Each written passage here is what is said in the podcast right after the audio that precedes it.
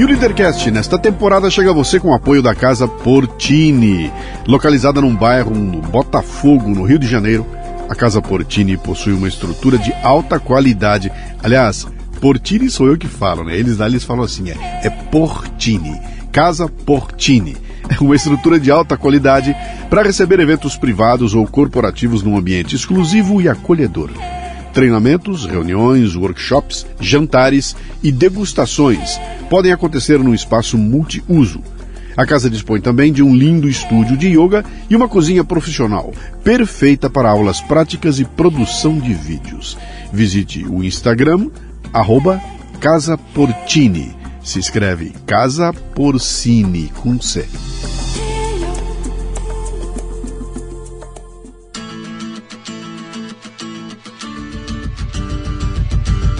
Você tem o desejo de se tornar um empreendedor ou então de abrir um novo negócio, hein? Estabelecer uma nova fonte de renda? Quem nunca?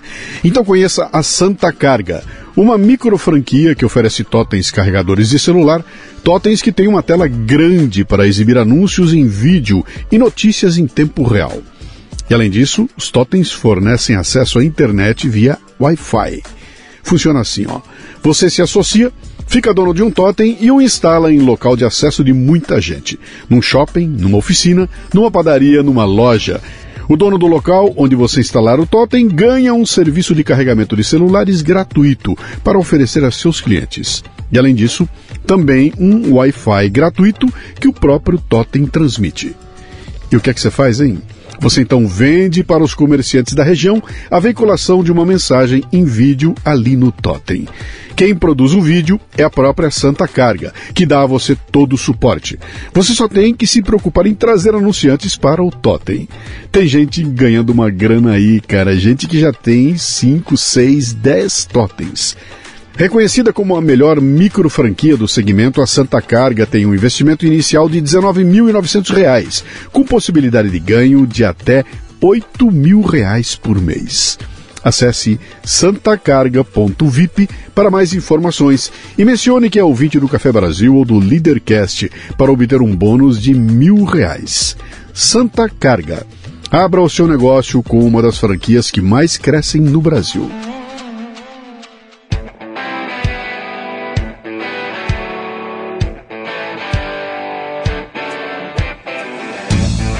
Bom dia, boa tarde, boa noite, bem-vindo, bem-vinda a mais um Leadercast, o podcast que trata de liderança e empreendedorismo com gente que faz acontecer.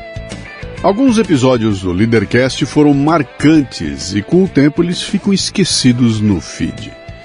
Achamos que eles precisam ser ouvidos por quem ainda não os ouviu e até mesmo ouvidos novamente por quem foi por eles impactado tempos atrás. São histórias inspiradoras demais para ficarem esquecidas, então de quando em quando relançaremos um episódio, começando hoje com o clássico Leadercast 100, que foi publicado originalmente em 2018, contando a impressionante história da Neide Santos, uma guerreira admirável. Prepare-se, ninguém sai inteiro dele. Muito bem, mais um Leadercast. É, vamos ali a como é que a minha convidada veio parar aqui hoje. Foi através do LinkedIn, uma conexão do LinkedIn, entra lá. Inclusive eu fui procurar aqui, não, acabei não encontrando, para não atrasar a gravação, eu acabei não, não citando o nome da pessoa, depois eu vou procurar. Mas ele manda uma mensagem para mim dizendo, Luciano, você tem que falar com ela. Né? Aí eu falei, meu, quem é essa ela?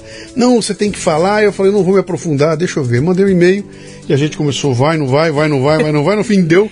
E aqui está um convite uh, uma convidada que chega através da indicação de um ouvinte do Lidercast que achou que com ela daria um bom programa. Vamos ver se vai dar. Né? Três perguntas fundamentais são as únicas que você não pode errar no programa. Tá? O resto pode chutar à vontade. Essas três não dá. Quero saber seu nome, sua idade e o que é que você faz. Eu sou Neide Santos, eu tenho 57 anos e eu sou uma empreendedora social, maratonista, dona de casa e mãe de centenas e centenas de filhos. Eu já estou cansado aqui só de ouvir. vamos lá, vamos começar do comecinho aqui. Você nasceu onde? Eu nasci no Paraíso. Não. Eu nasci em Porto Seguro, né? Ai, que Eu maravilha. sou descendente do, dos Pataxós, uhum. porque minha avó já era filha de índio com branco. Uhum. E meu avô veio de Portugal, né? Uhum. E se encantou com ela. E esse meu olhinho puxado, esse meu cabelo liso. É de índio. É descendência indígena. Quer dizer, seu avô aportou lá por lá e ficou e lá. Ficou por lá e casou com aqueles casamentos, né, de 1900 antigamente, Cara, né? eu tô falando com a pessoa mais brasileira que eu podia, que eu já conheci é... até hoje. Adoro. Eu, eu sou uma nordestina, né? Que Embora legal. as pessoas achem que quem é, é de Porto Seguro não é nordestino, uhum. mas eu sou uma nordestina, né? que acabou caindo aqui na cidade de São Paulo. Eu conheci Porto Seguro em 1977. Aquilo ainda era, era a meca do. Era meio hippie, riponga é. aquele negócio. Pra você ter uma ideia. E eu, eu, e eu lembro de lá dessa época. E, eu cheguei a ficar lá, acampado lá em cima, onde tem o morro, onde tem a capela com, com aquele com aquele símbolo de, de, granito que tem ali na frente, né? De, e eu, eu acampei naquele. Imagina. Em Trancoso? Não, não, não foi em Trancoso. Foi, foi na Cidade Alta, né? Que você tem ali, ah. Porto Seguro, e tem uma, aquele morro lá no alto, tem uma capela. Na frente da capela tem ali um, um, um, um símbolo né, do descobrimento. E a gente botou uma barraca naquele gramado. Isso é impensável hoje. Alguém botar uma barraca num lugar público como hoje não se põe mais. Mas é, naquela época eu botei. É. E eu voltei lá recentemente. Tá e passei diferente. de carro por aquilo tudo lá, meu olho encheu de lágrimas de ver. Tá muito diferente, mas aquela, aquela região realmente é Santa Cruz de Cabralha, aquele pedaço, aquilo é maravilhoso, né? Pô, seja bem-vinda, viu? Com atraso, mas seja bem-vinda, né? Mas então, você nasce lá e você nasce na cidade, você não nasceu em comunidade indígena, nada, você nasceu na cidade. É, nasci na, nasci na próxima a uma aldeia, né? Tá. Onde era uma vila, uhum. mas não em aldeia, né? Tá. Mas de uma certa forma, assim, é, é, muitas vezes eu convivia com, com eles na praia, uhum. porque a gente saía para pescar, a família levava, Sim. né? E eu lembro que a primeira vez que eu vi uma bola na minha vida foi turista brincando na, na praia. Na praia? Na que praia. E eu não sabia que aquilo era uma bola, né? Uhum. E aí me explicaram que aquilo era uma bola, que era de jogar. E aquilo me, me encantou. O que, que seu pai e sua mãe faziam? Oh, meu pai, é, assim que, que eu nasci, meu pai foi para Serra Pelada, atrás de ouro, uhum. né? Isso, eu nasci em 1960, né? Uhum. É, em 62, meu pai foi para a Serra Pelada. Caramba, aquilo ia, no começo daquilo, né? É, e ia e voltava. E nessas idas e voltas, meu pai não voltou. Hum. Falaram que meu pai tinha morrido de malária na Serra Pelada. E, e eu cresci, que... acreditando que meu pai havia morrido. Que idade você tinha? Eu tinha, quando eu saí de lá, eu tinha. Não, quando, quando você recebeu a notícia que seu pai tinha morrido. Eu tinha quatro anos. Quatro anos. Quatro anos, uhum. né? E eu cresci acreditando que realmente meu pai havia morrido. E minha mãe ficou com três filhos para criar, uhum. né? com muitas dificuldades. E logo em seguida ela foi para casa do meu avô. Sua, sua mãe não trabalhava? Ela era, minha mãe não trabalhava. Do lar. Tá. Do lar, né? E aí foi todo mundo trabalhar na lavoura, minha mãe foi trabalhar de lavadeira. E apareceu uma pessoa próxima à família que pediu para minha mãe para cuidar de mim. Porque é, é muito comum isso no Nordeste. É, quem tem um poder aquisitivo pegar o filho do outro para criar como se fosse filho. Uhum. Porque você cria filho de duas formas. Você cria uma criança como filho mesmo, e você tem aquele que você cria como se fosse filho. E eu fui uma menina que fui levado por uma família para ser criada como se fosse filho. Uhum. Saí do meu paraíso e vim para São Paulo. Que idade você tinha quando você Seis anos. Você tinha seis anos. Seis anos. Você não conseguia entender o que era isso? Nada. Nada. Nada. Um, um dia sua mãe chegou e falou: Vai te filha, levar e vai embora. Né? Tipo assim? É, tipo assim, sem. Eu não posso criar, essa pessoa vai te dar uma vida melhor. Você tinha irmãos? Dois irmãos. Dois irmãos, mais velhos ou mais novos? É, uma mais velha que eu e um mais novo. É. Né? E nós, nós pera, três. Pera, pera. Deixa eu explorar mais isso aí, que isso, essa coisa é importante. Quer dizer, são seis anos de idade, há dois anos você não tem notícia do seu pai, com quatro você não entende direito essas coisas, você está levando a vida, com seis também, ah, o pai sumiu. E de repente um dia sua, sua mãe chega E essa família que a procurou era uma família para você de estranhos? Era gente estranha? Ou era gente com quem vocês conviviam? Não, não. Eu nunca, convivi, eu nunca tinha conhecido, né? Era, era conhecido da minha mãe há muito tempo. Mas de você não? Não. E de repente não. então vem uma notícia de que tá aqui tua malinha, você vai embora com esse povo que você pra não São conhece. São Paulo. Imagine para quem nunca tinha calçado um sapato. Como é que é? Você consegue lembrar de alguma coisa? Lembro. Eu era lembro. uma grande brincadeira ou o que, que era? Não, não. Tudo era tudo meio assustador para mim, tanto que quando aí nós viemos para uma cidade até saímos de lá e viemos até Vitória da Conquista. Uhum. Que é uma grande cidade hoje é, na Bahia. Sim. De Vitória da Conquista, nós entramos no ônibus e viemos para cá. E eu lembro que a tia que me trouxe, ela não pagou minha passagem. Fez um rolo lá que nem documento eu tinha. Então, Nem registro eu tinha. Não era uma família abastada, rica que pegou você? Não. Era uma família um, um pouco menos miserável. Menos miserável que, que, a minha, né? A sua.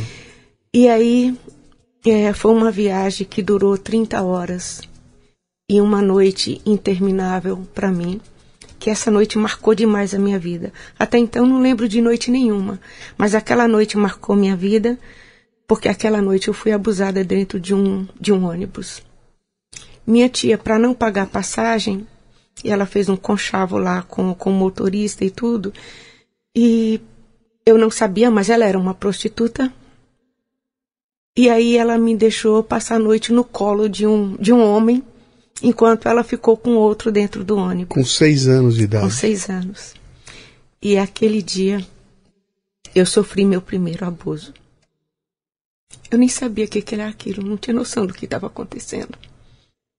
Simplesmente a pessoa colocava a mão na minha boca e ficava, falou para eu ficar quieta. Quando nós descemos do ônibus, eu conversei, eu falei para ela o que tinha acontecido. Ela falou que era mentira, que eu tinha sonhado. Que um adulto não faz aquilo com uma criança. E eu vim para casa deles e aí era uma oficina de costura.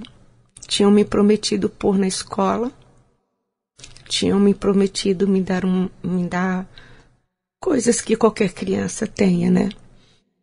E eu não, não vivi uma vida de criança. Eu vivi dentro de uma oficina de costura Deixa eu te perguntar uma coisa. Você está falando eles. Eles, eles, e até, apareceu uma personagem até agora que é essa. Essa tia, a, a, a né? tia prostituta, né? É. Ela estava com alguém? Tinha alguém com ela? Não, não. Ela é. me trouxe sozinha. Mas é. eu sabia que ela tinha uma família aqui em São Paulo. Sua mãe fazia uma ideia do que, que ela era? Que seria uma prostituta? Não? Ou você não sabe? Não, eu não sei te, te dizer isso. E aí, quando eu cheguei, tinha outros parentes, né? Que eles, eles costuravam, né? Ela, ela, ela costurava, saía às noites, mas durante o dia ela costurava, né? Finais São de Paulo, semana. São Paulo? Aqui em São que Paulo. Que lugar de São Paulo? Eu não me lembro exatamente. Era parecia que era cachoeirinha, porque assim eu não me lembro, porque eles mudavam de, de lugar. Aí eu lembro que eu fui para Cotia, uhum. né? E era sempre eles sempre com oficinas de costura. E assim eu lembro que quando eu saía da oficina eram porque eles eles bebiam e eles não compravam uma garrafa de bebida para beber. Eles mandavam eu comprar bebida no copo. E eu eu só, a minha diversão era quando eu saía no boteco comprar um copo de cachaça e trazer para eles beber. E passei minha infância dentro de uma oficina de costura. Eu dormia em cima de tecidos e hoje uma das minhas profissões é costureira, né? Hum. Que eu aprendi a costurar muito cedo. Eu dormia em cima daqueles tecidos e eu varria, eu limpava, eu fazia, lavava louça, trazia comida, trazia água, aquelas coisas que eles ficavam sentados costurando. Tinha mais alguma criança com você lá? Não, a Você- única criança era eu. E você estava na escola? Não, também não A estudava. tua vida, teu universo era aquilo ali. Era aquilo ali. Aí, aos 10 anos, eh, em 1970, minha mãe me registrou e me mandou meu registro. Aí, aí eu, eu fui para a escola aos 10 anos, né? E aí eu me apaixonei por livros, tanto que hoje eu tenho uma biblioteca Uhum. particular. Eu aprendi a, logo eu aprendi a ler, que eu sempre fui muito esperta. Sempre fui, assim, eu me julgo uma pessoa é, curiosa, uhum. né? Curiosa e, e eu me apaixonei por livros. Isso aí era ano, você lembra? 1970, porque 70 eu lembro, redondinho. eu tá. lembro as datas, porque até no meu registro eu lembro, uhum. eu fui registrada no final de de novembro de 1970. Uhum. Eu tenho xerox desse meu desse meu registro. Sim. Por isso que eu lembro dessas datas exatas. Então e... vamos lá. Anos 1970, você em São Paulo, 10 anos de idade, é isso? Isso. Vai para a escola pela primeira vez. Pela primeira você não vez. tinha. A tua, tua, teu universo social era dentro de um lugar de fechado, oficina. interagindo com adultos. Com adultos. E de repente você vai para uma escola e começa a ver que tem um mundo de criançada lá, que tem família com pai, mãe, com cachorro, com coisas que talvez você não tivesse, né? Não, não, não. Como é que, acho que é o segundo grande impacto da sua vida, talvez.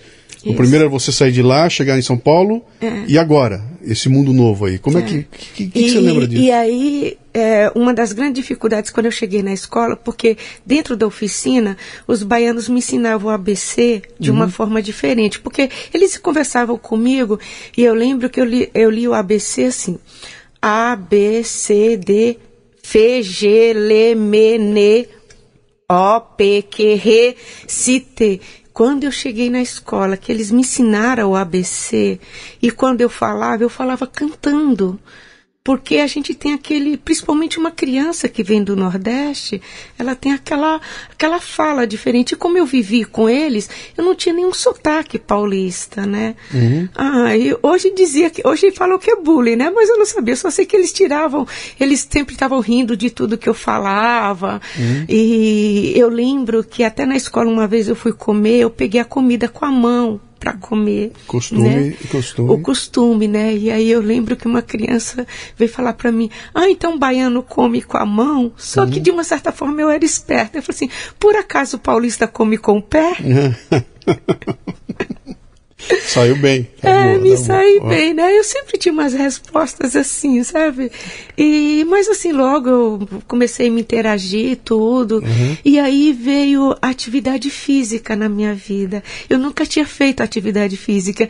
E eu fiquei muito feliz porque atividade física eu podia passar mais tempo na escola, era a minha diversão. Era ficar na escola? Era ficar na escola, na educação uhum. física. Era a única diversão que eu tinha, porque quando eu voltava, eu ia para cima dos tecidos, né?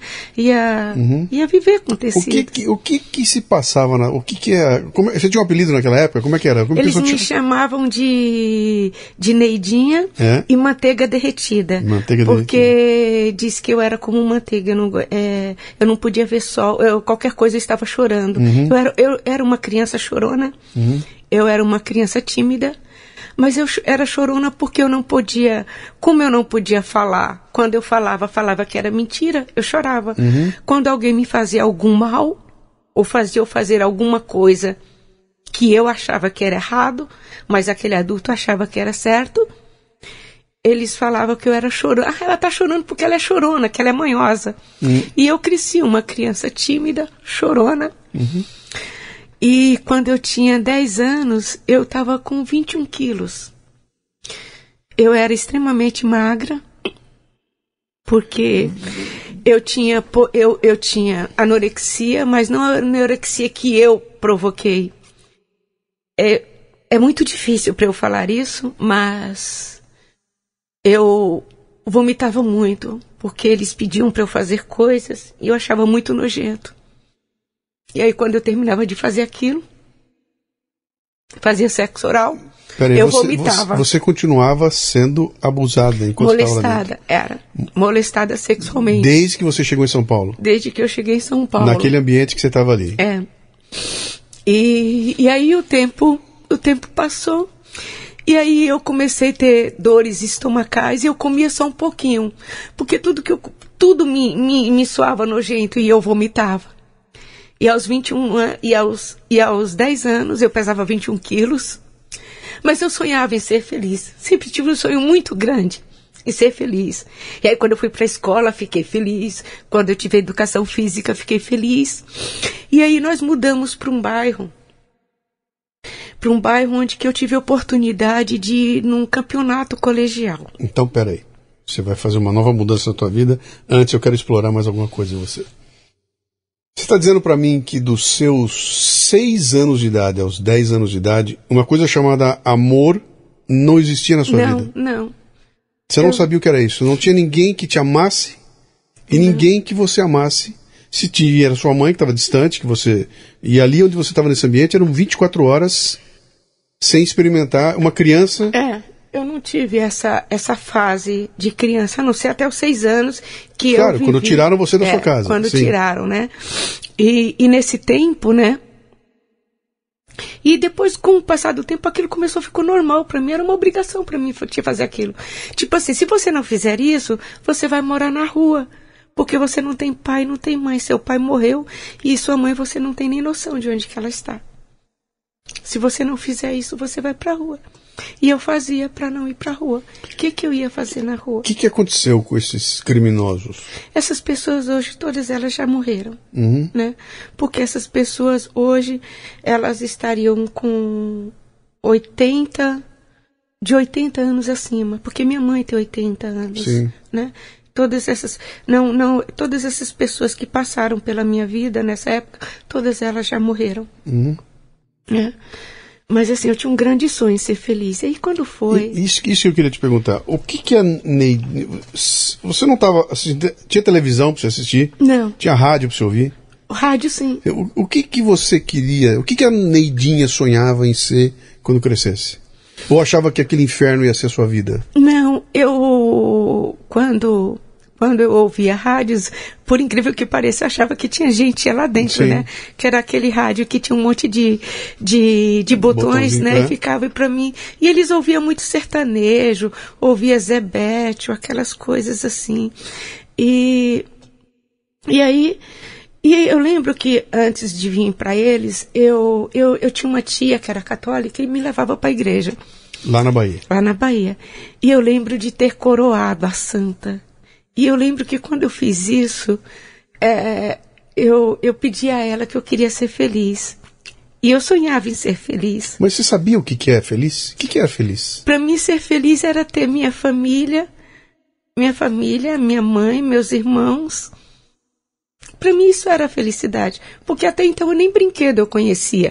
Eu não conhecia esses brinquedos que tem Sim, hoje, né? sim. Brincar para mim era tomar banho no rio, correr, subir na árvore, tirar fruta, comer, coisas assim. Isso para mim era brincar. Uhum. Eu não tinha, eu não, não sabia o que, que era outra brincadeira. A única coisa de brincadeira que eu tinha na, na oficina de costura foi que eu aprendi a fazer bonecas de pano. E eu mesmo fazia os vestidos para as minhas bonecas. E eu aprendi a fazer meus vestidos fazendo vestido para as minhas bonecas e vendo eles costurar e depois aos poucos eles também foi me ensinando a fazer isso, né?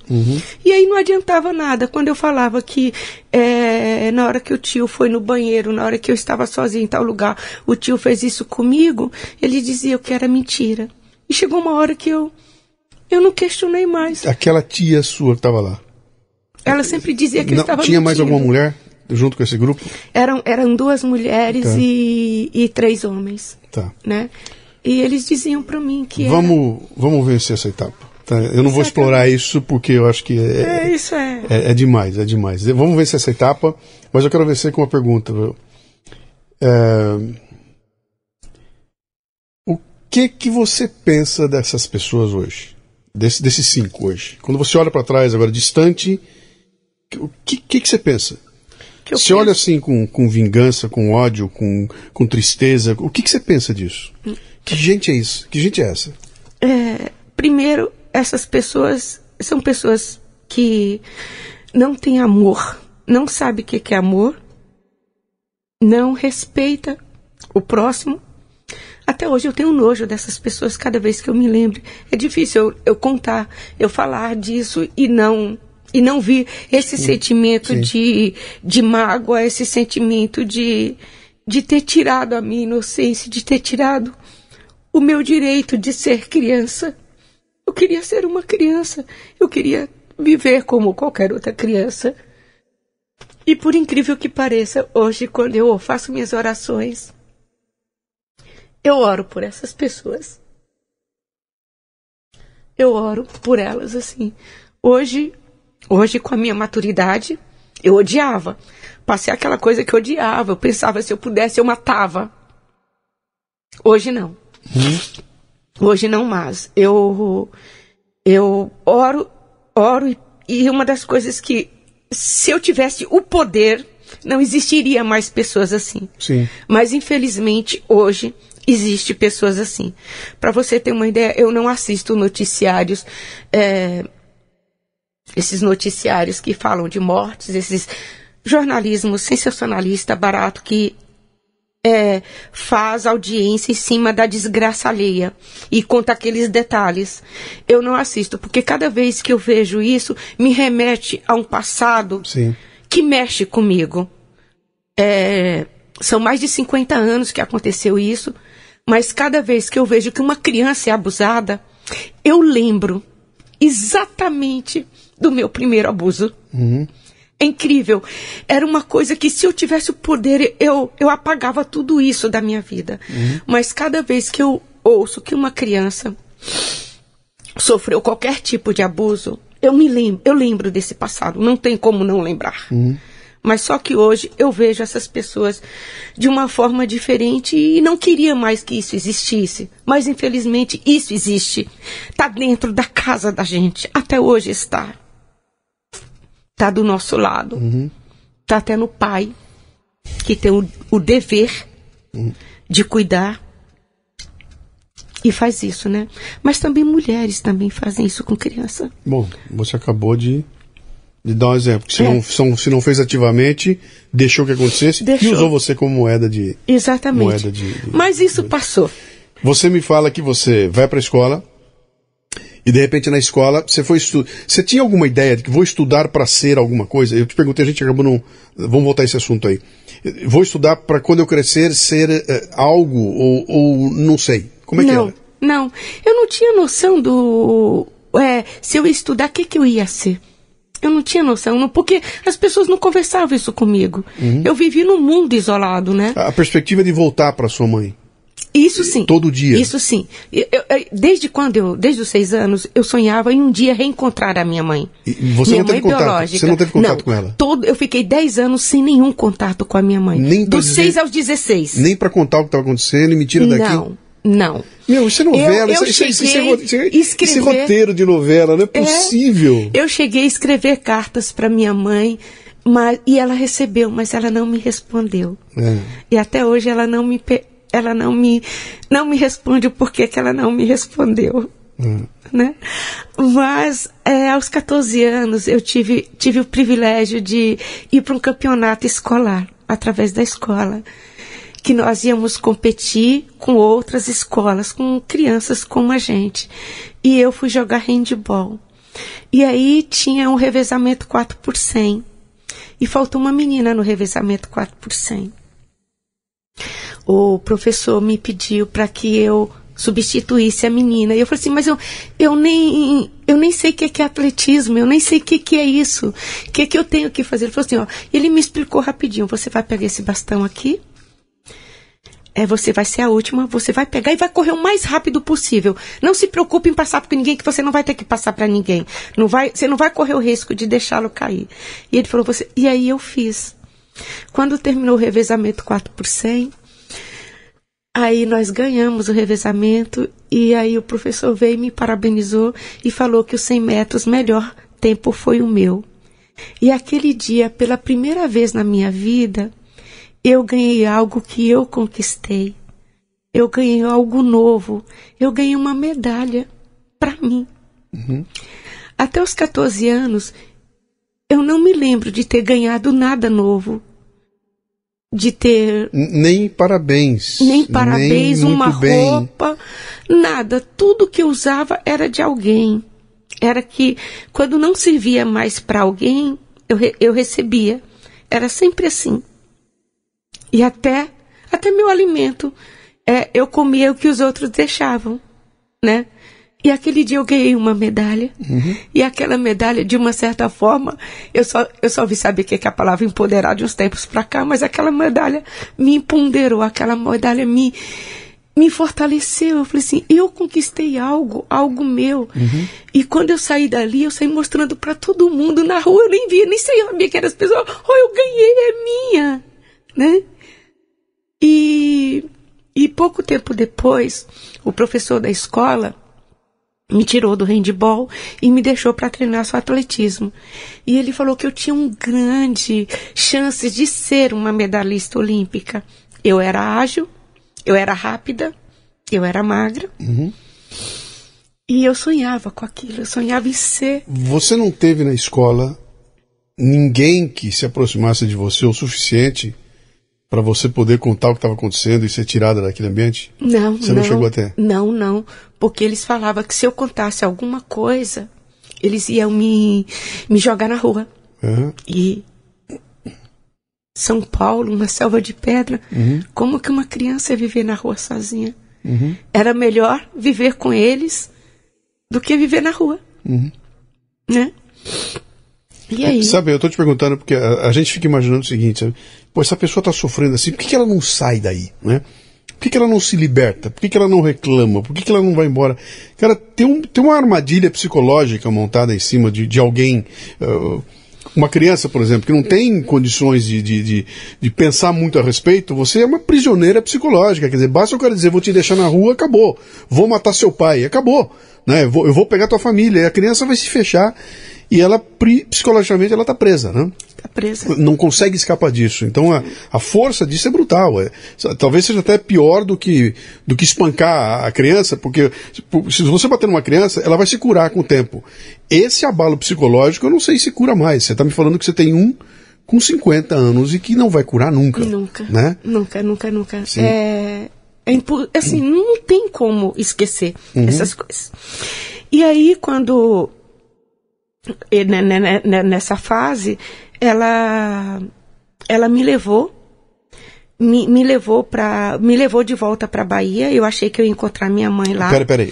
Aí a família não, não, não quis peraí, mais o, profe, o, professor chegou e falou você que você tem todo o jeitão é, para ser uma pra... medalhista olímpica. Tá. Só que nesse e aí ele me sugeriu que eu fosse para São Paulo, né, é, para treinar Corrida? Corrida. corrida tá. Na época treinava João do Pulo, treinava o Ademar Ferreira da Silva no São Paulo.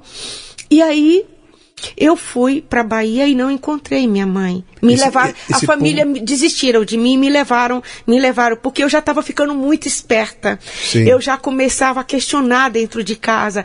Eles já viram que eu já tinha, eu já estava naquela na, na, adolescência e eu já estava aprendendo muita coisa na escola, conversando com outras pessoas e eles viram que não dava mais para me prender dentro de uma oficina de costura. Eles chegaram a te agredir fisicamente? Sim. Ah, Você isso é de também? menos. Apanhava, mas isso é o de menos. É.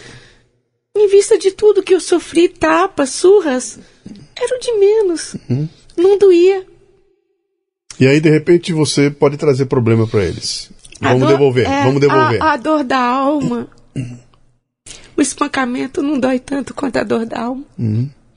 E aí eles me levaram para Bahia. Só que chegou lá não encontrou minha mãe, encontrou meus parentes, uma tia e me deixou lá. E aí, nesse meio termo, não sei exatamente onde que minha mãe estava, e minha mãe veio para São Paulo. Eu fui embora e minha mãe chegou em São Paulo. Teve um desencontro nisso. Uhum. E aí, minha mãe, é, em contato com a família, me é, pediu para que minha avó me trouxesse para São Paulo. E aí eu fiquei um, uma média de um ano, um ano e pouquinho na Bahia e voltei para São Paulo. E aí eu fiquei muito feliz, porque eu fui viver com a minha mãe, só que aí eu já tinha seis irmãos. Nós éramos cinco irmãos, comigo seis, né? E tinha, Era... um, padra... e tinha um padrasto? Não, não, não, não tinha. Minha mãe, minha mãe acabou tendo relacionamentos, uhum. outros relacionamentos. Minha mãe acabou se prostituindo também. E dessa prostituição minha mãe teve três filhos a mais. Nós éramos três, né? Sim. E aí ela juntou todos os filhos, porque nós já éramos já com eu com com, com, com 15, pra, com 16, meu, minha irmã mais velha já com 18 e meu irmão com 14. E aí naquela época, com 14 anos, já podia trabalhar lá. Eu vou pegar meus filhos mais velhos, eles vão trabalhar e vai ajudar eu criar os filhos que eu adquiri. Lá em São Paulo? Aqui em São Paulo, né? Tá.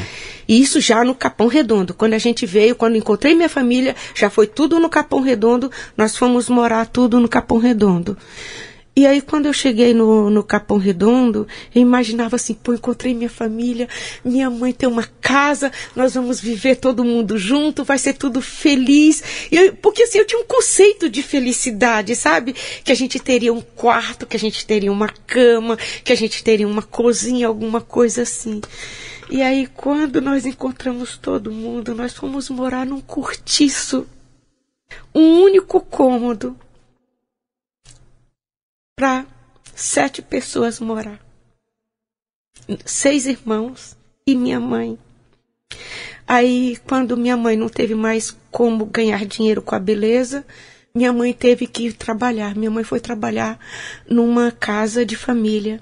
E aí eu tinha que ficar em casa cuidando meus irmãos, porque era aquela época que as mulheres tinham que dormir no trabalho.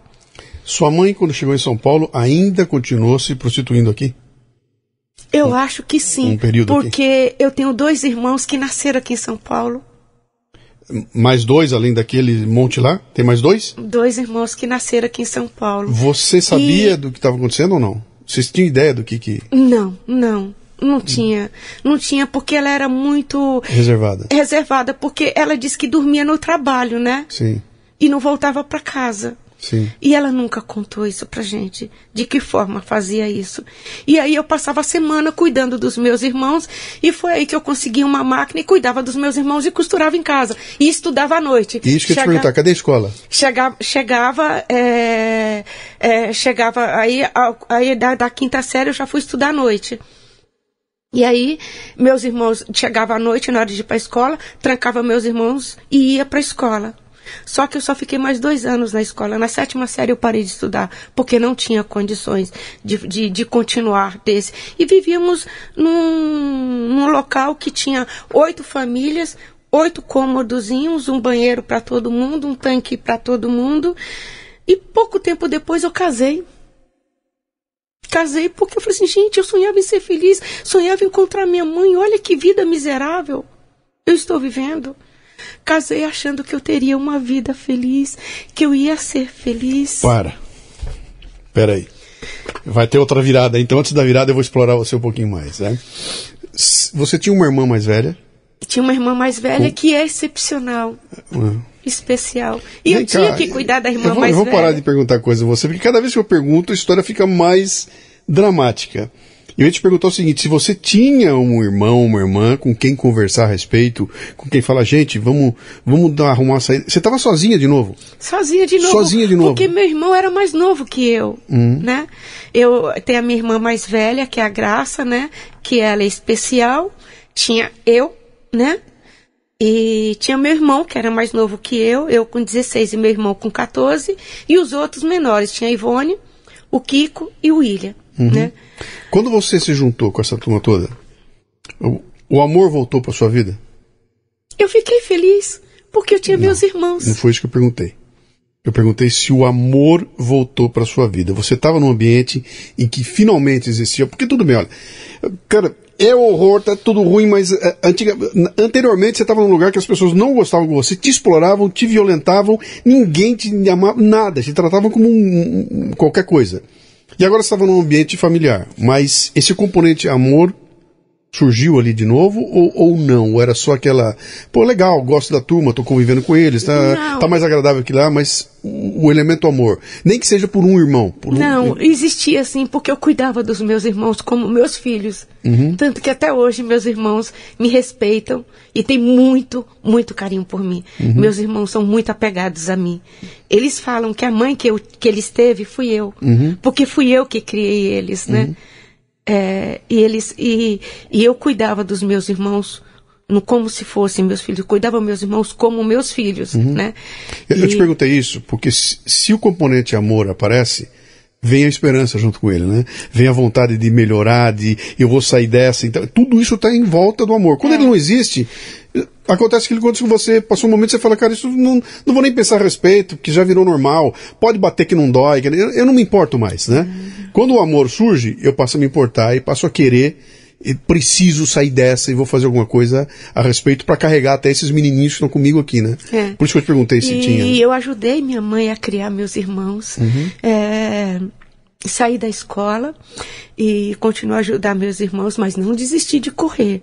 Uhum. Não, não, não fui para um centro de alto rendimento, não me tornei uma atleta olímpica, mas todos os dias eu levantava de madrugada e ia treinar, ia correr sozinha, porque eu já sabia, porque meu meu meu treinado, meu até os 17 anos, o meu professor me passava os treinos e eu tinha uma boa memória. E aí apareceu corridas de rua, eu dava um jeito, pros, eu vi as mulheres correr a São Silvestre pela primeira vez aqui em São Paulo em 1975. Uhum. Foi incrível. E, e, você corria porque te fazia bem, não é porque é porque você faz... achava que no futuro alguma coisa aconteceria. Não. Não, não, não. Aquilo me fazia bem. Aquilo me fazia bem. Tá. Mas sabe aquele, aquele sonho de ser um atleta olímpico? Eu falava, gente, eu nunca vou ser uma atleta olímpica, uhum. né? Mas aquele, aquele sonho ficou armazenado em algum lugar da minha memória, como um computador, né? Sim. Ele ficou lá escondidinho em algum canto, Sim. né? E aí eu, e, e, quando eu casei, meu marido, meu marido jogava futebol. Pera, da onde veio esse marido que da escola. apareceu eu, na escola? de repente? É, Como na é que é? escola, aos 17 anos, eu comecei a namorar na escola, um, um amigo de escola, e nós namoramos e casamos, né? É, aos 18 anos eu estava casada. Com 18 anos? Com 18 anos. Aos 19 eu fui mãe. Então deixa eu explorar você um pouquinho aqui agora. Vou...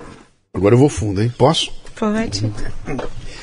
Você casa aos 18 anos. Ó, menina, tá? Seu marido tinha que idade? É. Que ele idade tinha? tinha 19, 19 anos. Então tá legal, os dois novinhos com os hormônios à flor da pele, aquela ah, coisa exatamente. toda, mas até esse momento o sexo para você era uma coisa horrível, nojenta e que te dava o asco que você comentou. É. E agora você encontra alguém, alguém e que... surge de novo, vai pintar o sexo na sua vida é. outra vez. E... Qual é a chavinha que você virou? É, tive, tive problemas. É, até hoje. É, sempre tive problemas em relação a sexo, qualquer coisa mais brutal. O sexo para mim tinha que ser muito carinhoso, tinha que ser muito amável. Sabe, se pega no cabelo, se pega no braço de alguma, sabe, assim, gela, gelava para mim. E como a gente conversava, eu contei tudo para ele o que, que aconteceu, todo tudo que aconteceu. Ele sempre foi muito carinhoso comigo. Que Mas bom. assim, é até hoje. E teve, e eu lembro que antes de conhecê-lo, é, eu, eu, eu nunca gostei de mulher, nunca fiz sexo com mulher, não, não, sempre fui bem resolvida em relação a isso. Uhum. Eu, mas assim, na minha adolescência, eu vestia as roupas largas, eu vestia tudo largo, porque eu achava que a minha beleza atraía. Para mim, as pessoas me, me abusavam de mim porque eu era bonita. Eu cresci uma, uma adolescente que eu não queria ser a menina bonita. Uhum. Porque a menina bonita eles faziam carinho, a menina bonita eles faziam carinho no cabelo. Tanto que quando quando eu estava com 16, quando eu saí da casa deles, eu lembro que eu vi eles Regina na televisão. A primeira coisa que eu fiz foi cortar meu cabelo. Cortei meu cabelo curtinho, porque para mim tudo que soava beleza, tudo que soava é, corpo, roupa justa, para mim era eu estava chamando a atenção das pessoas e as pessoas iam querer fazer sexo comigo porque me achava meu corpo bonito. E eu me escondia. Minha adolescência, quando as meninas estão querendo vestir roupas bonitas. Meu Deus do céu, Na minha adolescência, eu vestia roupas largas que era para me esconder. Eu não consigo imaginar uma menina adolescente que não quer ser bonita. Sabe? Eu quero me esconder. Eu quero esconder qualquer coisa de beleza numa sociedade que hoje que tudo o que elas querem é ser bonita, é né? Ser bonita. Ainda bem, né? Ainda bem, né? É. E você de repente inverte o jogo é, para se proteger. É para me proteger, porque era me escondendo atrás de roupas largas que as pessoas não viam a minha beleza, não não não visualizavam os contornos do meu corpo. Uhum. Era uma forma que eu tinha de me esconder. E aí eu, o, o, meu marido foi, era uma pessoa incrível, né? E, e, me ajudou muito nesse processo de, de me livrar de todos esses fantasmas, de, de me mostrar a pessoa bonita que eu era, o quão eu era importante. Né? Você né? casa com seu marido porque achou uma pessoa que você amava ou porque arrumou um jeito de escapar daquela realidade maluca? Foi um jeito de escapar daquela realidade maluca. Uhum. Mas eu aprendi a gostar dele. Uhum. Eu aprendi a gostar dele. Ele sabe disso ou sabia disso? Sabia disso. Ele uhum. sabia. E aí. Esse cara é generoso, eu já gostei dele. Eu nem sei o nome dele, mas já estou gostando dele. É, é? Com... Aí, um, um, belo dia, né? Ele fazia, fazia bicos de pedreiro, trabalhava trabalho informal. Um dia ele, ele era negro, né? Quando a gente teve nosso bebê, é, foi uma época que era foi uma época muito difícil, foi porque eu sou da época que só existia dois partidos, Arema, Arena e, e MDB, MDB né? E aí depois começou a aparecer outros partidos, ditadura, aquela dificuldade toda, né? Desemprego, e ele trabalhava e um dia ele chegando tarde de um trabalho de pedreiro que ele foi fazer, é, segundo a polícia, é, ele era suspeito, mandou ele parar e ele não parou e um tiro acidental acertou meu marido e meu marido veio a falecer. Aí eu fiquei. Que ano nós estamos? Na década de 80. Geralmente foi em 80. Eu com Escuta, bebê. falta 40 anos para chegar até hoje e eu não sei se eu vou aguentar mais. Um bebê. Eu sei o que você vai dizer. Você está sozinha de novo com o bebê, etc e tal. É exatamente né? isso. Cara, an antes, antes de a gente continuar nessa, nessa coisa aqui, Vem cá, o que, que, é isso? Isso é um karma. O que, que jogaram na tua. Você fez alguma coisa na, na, outra encarnação que você veio pagar aqui?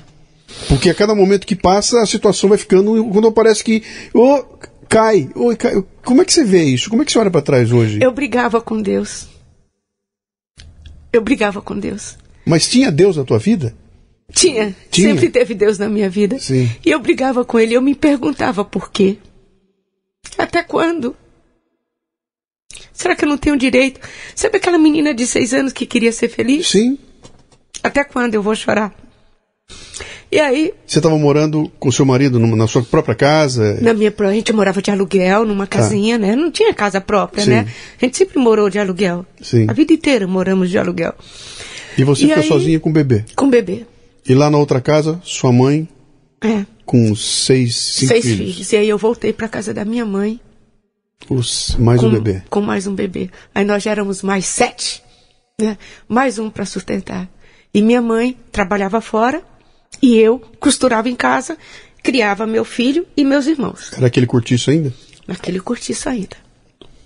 E aí, com o passar do tempo, eu, eu namorei uma outra pessoa que também era da época do colégio, um rapaz que eu conheci no colégio, e aí eu casei novamente.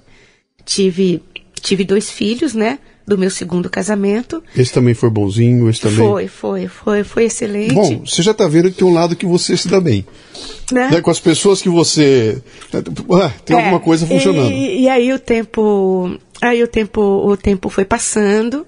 E eu continuei fazendo corridas de rua. Ele foi muito generoso, ajudou a criar meu filho, meu filho Mark, do meu primeiro casamento. Ele ajudou a criar meu filho, né? E tudo, sempre deu tudo pro meu filho. E os anos foram se passando, sempre é, envolvida com esporte, sempre correndo, indo em corridas de rua e tudo. Sua mãe e seus irmãos melhorando? Melhorando, tudo. todo mundo melhorando sua vida. Com o passar dos anos, né? É, minha mãe, minha mãe conseguiu um apartamentozinho da, da Coab, né? Já foi melhorando, foi melhorando a vida, né? Eu tive condições de ir para uma casa melhor, pagar aluguel, viver uma vida mais decente, né? Já não passar mais necessidade. Estava costurando, trabalhando costurando como costureira. e fazendo minhas corridas de rua de vez em quando. E aí, aí eu comecei a a fazer, ajudar muitas pessoas da comunidade do Capão Redondo. Sabe essa história hoje que as pessoas, que tem aquela pessoa final de ano, faz carta pro pessoal, escreve? Eu já fazia isso desde quando eu aprendi aprendi a ler e escrever, porque na comunidade é, a maioria das pessoas são nordestinas e tinha aquela coisa de escrever carta Sim. e quando chegava a carta ela não sabia ler. Aí ia para minha casa para eu ler a carta. Eu lia a carta uhum. e depois escrevia a carta e respondia. E ali eu me tornei uma líder comunitária, porque quando tinha festa junina, eu montava uma quadrilha na rua. Quando, quando, assim, toda vez que, que quando era férias das crianças, eu fazia brincadeira pra gente ficar na rua brincando, porque até então eu, eu praticamente eu era uma criança. Eu sempre tive uma criança dentro de mim e tinha meus irmãos pequenos e tinha, tinha meus filhos também. E a gente não tinha lazer fazer. Eu vim, vim pro, par, vim pro Parque do Ibirapuera, acho que eu já tinha mais de 20 anos a primeira vez que eu vim no Parque do Ibirapuera, né? A gente não tinha nada disso, a gente não tinha lazer nenhum. Uhum. A gente inventava nosso próprio lazer na comunidade ou não tinha. E não tinha, não ia no cinema, não ia no teatro, não tinha isso. Eu vim, vim, vim ter isso tudo muitos anos depois. E aí eu me tornei uma líder comunitária. Com o passar do tempo, eu me tornei presidente da associação da minha comunidade. E aí, um belo dia, uma das mulheres me vendo, vendo, assistindo a São Silvestre, que era a única corrida que se passava na TV, era São Silvestre, elas me viram na São Silvestre. E aí veio uma senhora de 60 anos me pedir para que eu ajudasse ela a correr. Porque ela tinha vindo no Nordeste e lá ela caminhava seis quilômetros para ir para a lavoura, trabalhava o dia inteiro, é que era o crossfit que as pessoas fazem hoje, Sim, sabe? Lá é o natural. É, o, o crossfit, crossfit natural. natural. Tá. E caminhava mais seis quilômetros para voltar para a vila.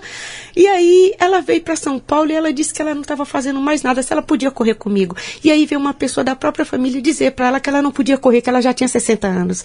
E eu disse para ela: você pode sim.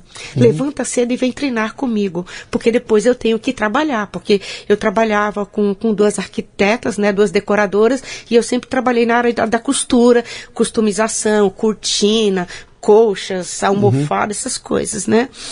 E aí ela começou a treinar comigo. Então para que vai ter outra virada na sua vida aí. Exatamente. Vou explorar, vou explorar um pouquinho antes da virada aqui, né? Você está ouvindo o Leadercast, que faz parte do ecossistema Café Brasil, que você conhece acessando mundocafebrasil.com. São conteúdos originais distribuídos sob forma de podcasts, vídeos, palestras, e-books e com direito a grupos de discussão no Telegram. Torne-se um assinante do Café Brasil Premium. Através do site ou pelos aplicativos para iOS e Android, você pratica uma espécie de MLA, Master Life Administration, recebendo conteúdo pertinente, de aplicação prática e imediata que agrega valor ao seu tempo de vida. Repetindo, mundocafebrasil.com. Aquela menininha presa, judiada, no momento tu vai começar a se transformar numa líder comunitária, né? O que foi que te fez essa, essa transição? Foi o fato de você, de repente, ter a responsabilidade de cuidar dos seus irmãos, ter que cuidar de casa e tudo mais. Ali você foi pegando a, a essa embocadura de, de ser a menininha recolhida, anoréxica, etc e tal, para ser alguém que deixa que eu vou na frente, eu falo, eu faço acontecer. Onde é que esse, de novo a chavinha, né? Onde é que a chavinha vira e você fala, opa, Não. eu vou resolver? Tudo essa essa essa líder comunitária nasceu da necessidade da comunidade. Porque eles me tornaram essa líder. Eles falaram assim, Neide, me ajuda a fazer isso. Sempre era Neide. É, por exemplo, falecia alguém. Uhum. Tinha que pedir um ônibus para levar as pessoas até o cemitério. Eu que tinha que fazer um ofício, levar na, na, na empresa de ônibus e pedir um para todo mundo. Porque você era a pessoa que sabia escrever porque eu era a pessoa era que sabia isso, escrever. Então, então, então é. a função foi o seguinte: eu vou na Neide, porque a Neide tem uma habilidade que eu não tenho. Ela sabe escrever, ela sabe se expressar. Ela sabe se E eu não sei, logo eu vou na Neide. Ela sabe pedir para os outros. Sim. Ela só não sabe pedir para ela mesma. Sim. Mas pedir para os outros ela sabe. Ela sabe como ajudar os outros. Uhum. E foi assim que eu me tornei uma líder comunitária. Foi assim que eu comecei a ajudar as pessoas. Quando uma mulher dava a hora do parto, elas falavam assim, elas traziam uma ficha e falava assim, para eu ligar no orelhão, para eu chamar o, geralmente era sempre o carro da polícia que vinha para levar, porque as ambulâncias não vinham, né? Para a polícia. Quando a mulher ia dar entrada no hospital, alguma coisa, o marido meio que analfabeto me pedia para ajudar até lá. Era muita coisa assim que eu acabava resolvendo dentro da, do meu entorno, né? Uhum. Da minha comunidade. E aí nasceu a necessidade, que as mulheres começaram a falar assim para mim, Neide, por que, que aqui na comunidade só os homens praticam esporte? Só os homens jogam futebol, o campinho ali tá, só tá para os homens jogar futebol. Por que, que a gente não pode? A gente tem que lavar, passar. Isso nas nossas reuniões que a gente fazia, né? Porque toda liderança comunitária geralmente sempre tem muita mulher envolvida. Os homens só querem se divertir, né? Uhum. Aí os homens tinham acesso ao esporte, homens podiam jogar futebol, homens podiam sair dali, ia jogar no, no campo de futebol em outro lugar, e as mulheres, final de semana, a gente tinha que ficar em casa lavando, passando e cozinhando e cuidando dos filhos. Uhum. O menino ia, mas a menina tinha que ficar em casa ajudando a mãe a cuidar do irmãozinho mais novo. Eu falei assim: vocês querem treinar? Vamos treinar comigo? Vocês querem correr? Vamos. E aí começou a aparecer uma, duas, três, quatro.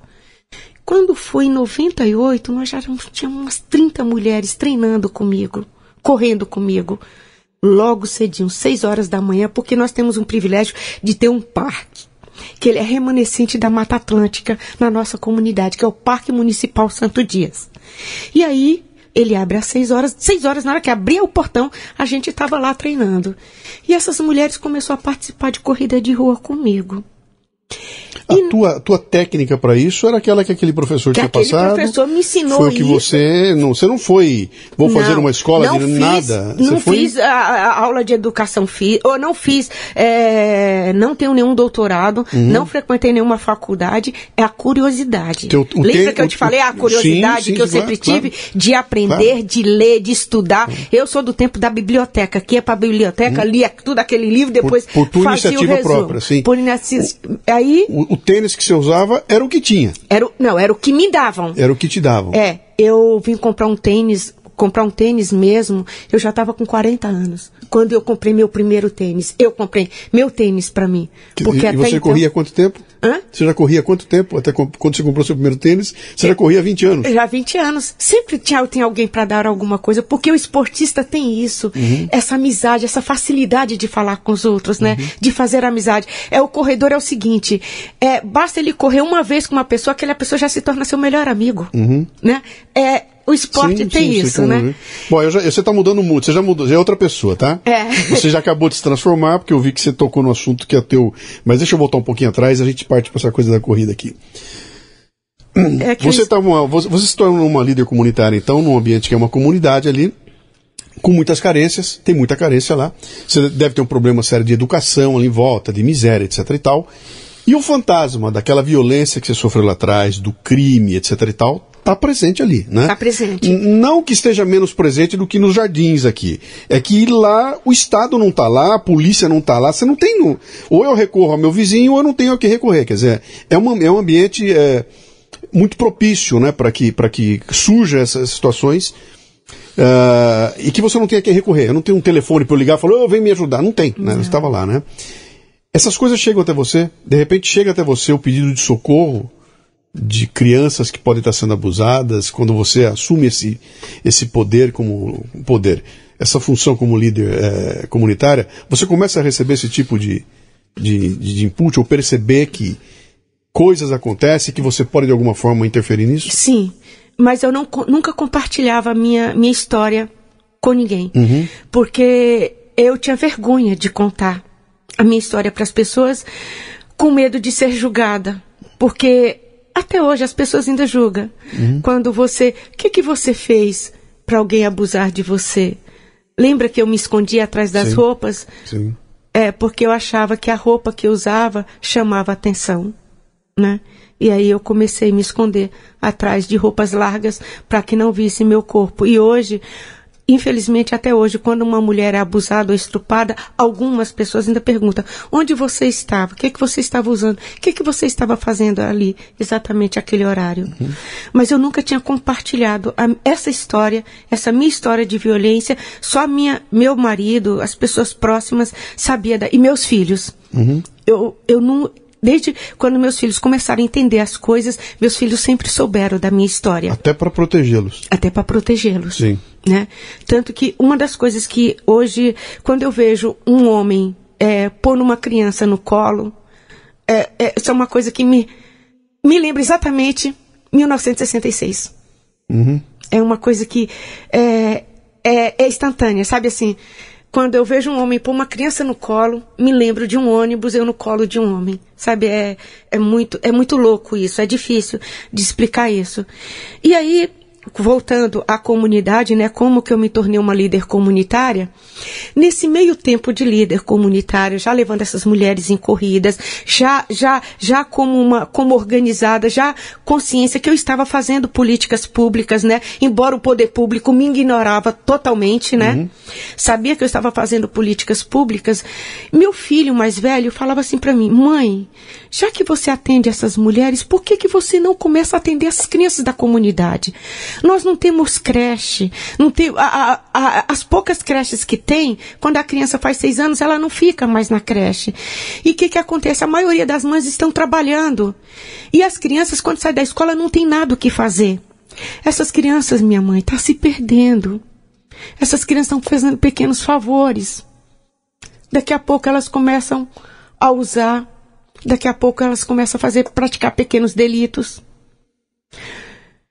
ocupa o tempo ocioso dessas crianças. Essa senhora é uma excelente líder comunitária. Eu falo, filho, eu não tenho tempo. Eu tenho que trabalhar. Eu tenho que comprar meu arroz e meu feijão. E eu não fiz a vontade do meu filho. Passou-se um ano, dois anos. Quando foi em setembro de 2000, meu filho já casado, pai de dois filhos, meu filho mais velho saiu de casa e meu filho não voltou.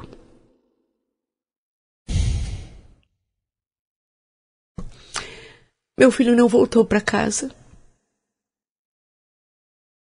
E eu enterrei meu filho. Que, Aí foi uma guerra com Deus. O que, que aconteceu? Meu filho foi assassinado por uma criança de 14 anos para mim. Quem tem 14 anos é uma criança. Meu mundo desmoronou dessa vez aí. E aí foi, não foi nem mais minha briga com Deus, foi minha guerra com Deus. Eu perguntava para ele até quando eu vou sofrer? Até quando eu vou ser, quando vai chegar minha felicidade? Eu não tenho o direito dessa palavra que as pessoas falam que, que é felicidade. O ciclo natural da vida não aconteceu. Meu filho tinha que me enterrar. Não enterrar meu filho. E a pergunta: por que comigo? Eu que ajudo tantas pessoas. Eu que só faço bem. Por que comigo de novo? Existia um jornal que se chamava Notícias Populares. E no dia que eu enterrei meu filho, a minha família pela segunda vez. O nome da minha família estava naquele jornal. Que a gente falava que se espremesse, saía sangue. E aquele dia mudou minha vida completamente. Eu falei, eu tenho que reescrever a minha história. Tenho que reescrever a minha história. Não posso mais deixar isso acontecer na minha vida. E sem meu filho vivi um processo de luto interminável. Levei pessoas que me amavam, pessoas que me amam, e me chacoalhou. Acorda! Mãe, seu filho está aqui, eu preciso de você. Você não morreu, você está viva. E eu havia contado para Rosália Campana, uns tempos atrás, a vontade do meu filho que era que eu fizesse um trabalho com as crianças da comunidade. Quem é a Rosália? Uma aluna, que até hoje é aluna do projeto, Rosália Campana, uhum. uma das mulheres que começou no é, a, a tre ao treinamento de, de atividade física comigo. E aí, numa, numa tarde, elas foram conversar comigo e elas falaram assim: Neide, por que, que você não faz a vontade do seu filho? Por que você não começa a atender as crianças da comunidade? Quem sabe isso vai te motivar a sair de casa, porque eu me tranquei. Eu não achava motivação para nada. Eu não achava nem motivação para sair, para correr, que era o que eu mais gostava de fazer. Eu olhava para os meus filhos, eu só chorava. Perdi. Se, eu, se aquele dia, se eu pudesse ter sido enterrada com meu filho naquele meu processo de luta, eu queria ter sido enterrado com ele. Seu marido?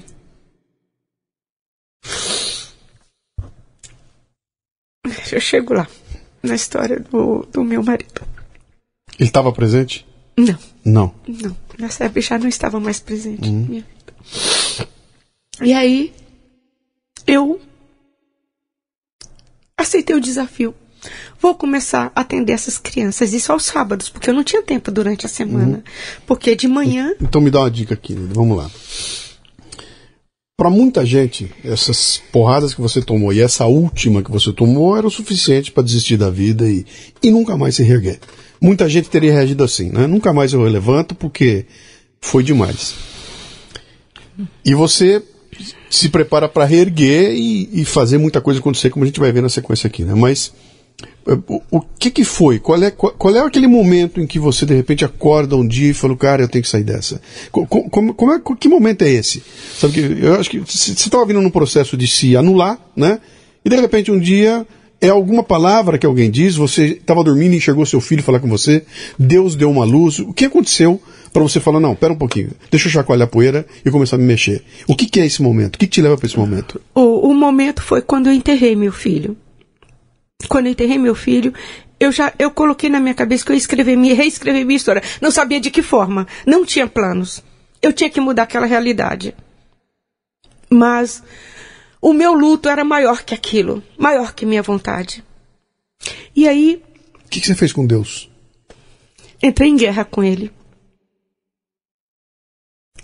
Entrei em guerra com ele, me perguntava, me questionava o porquê comigo.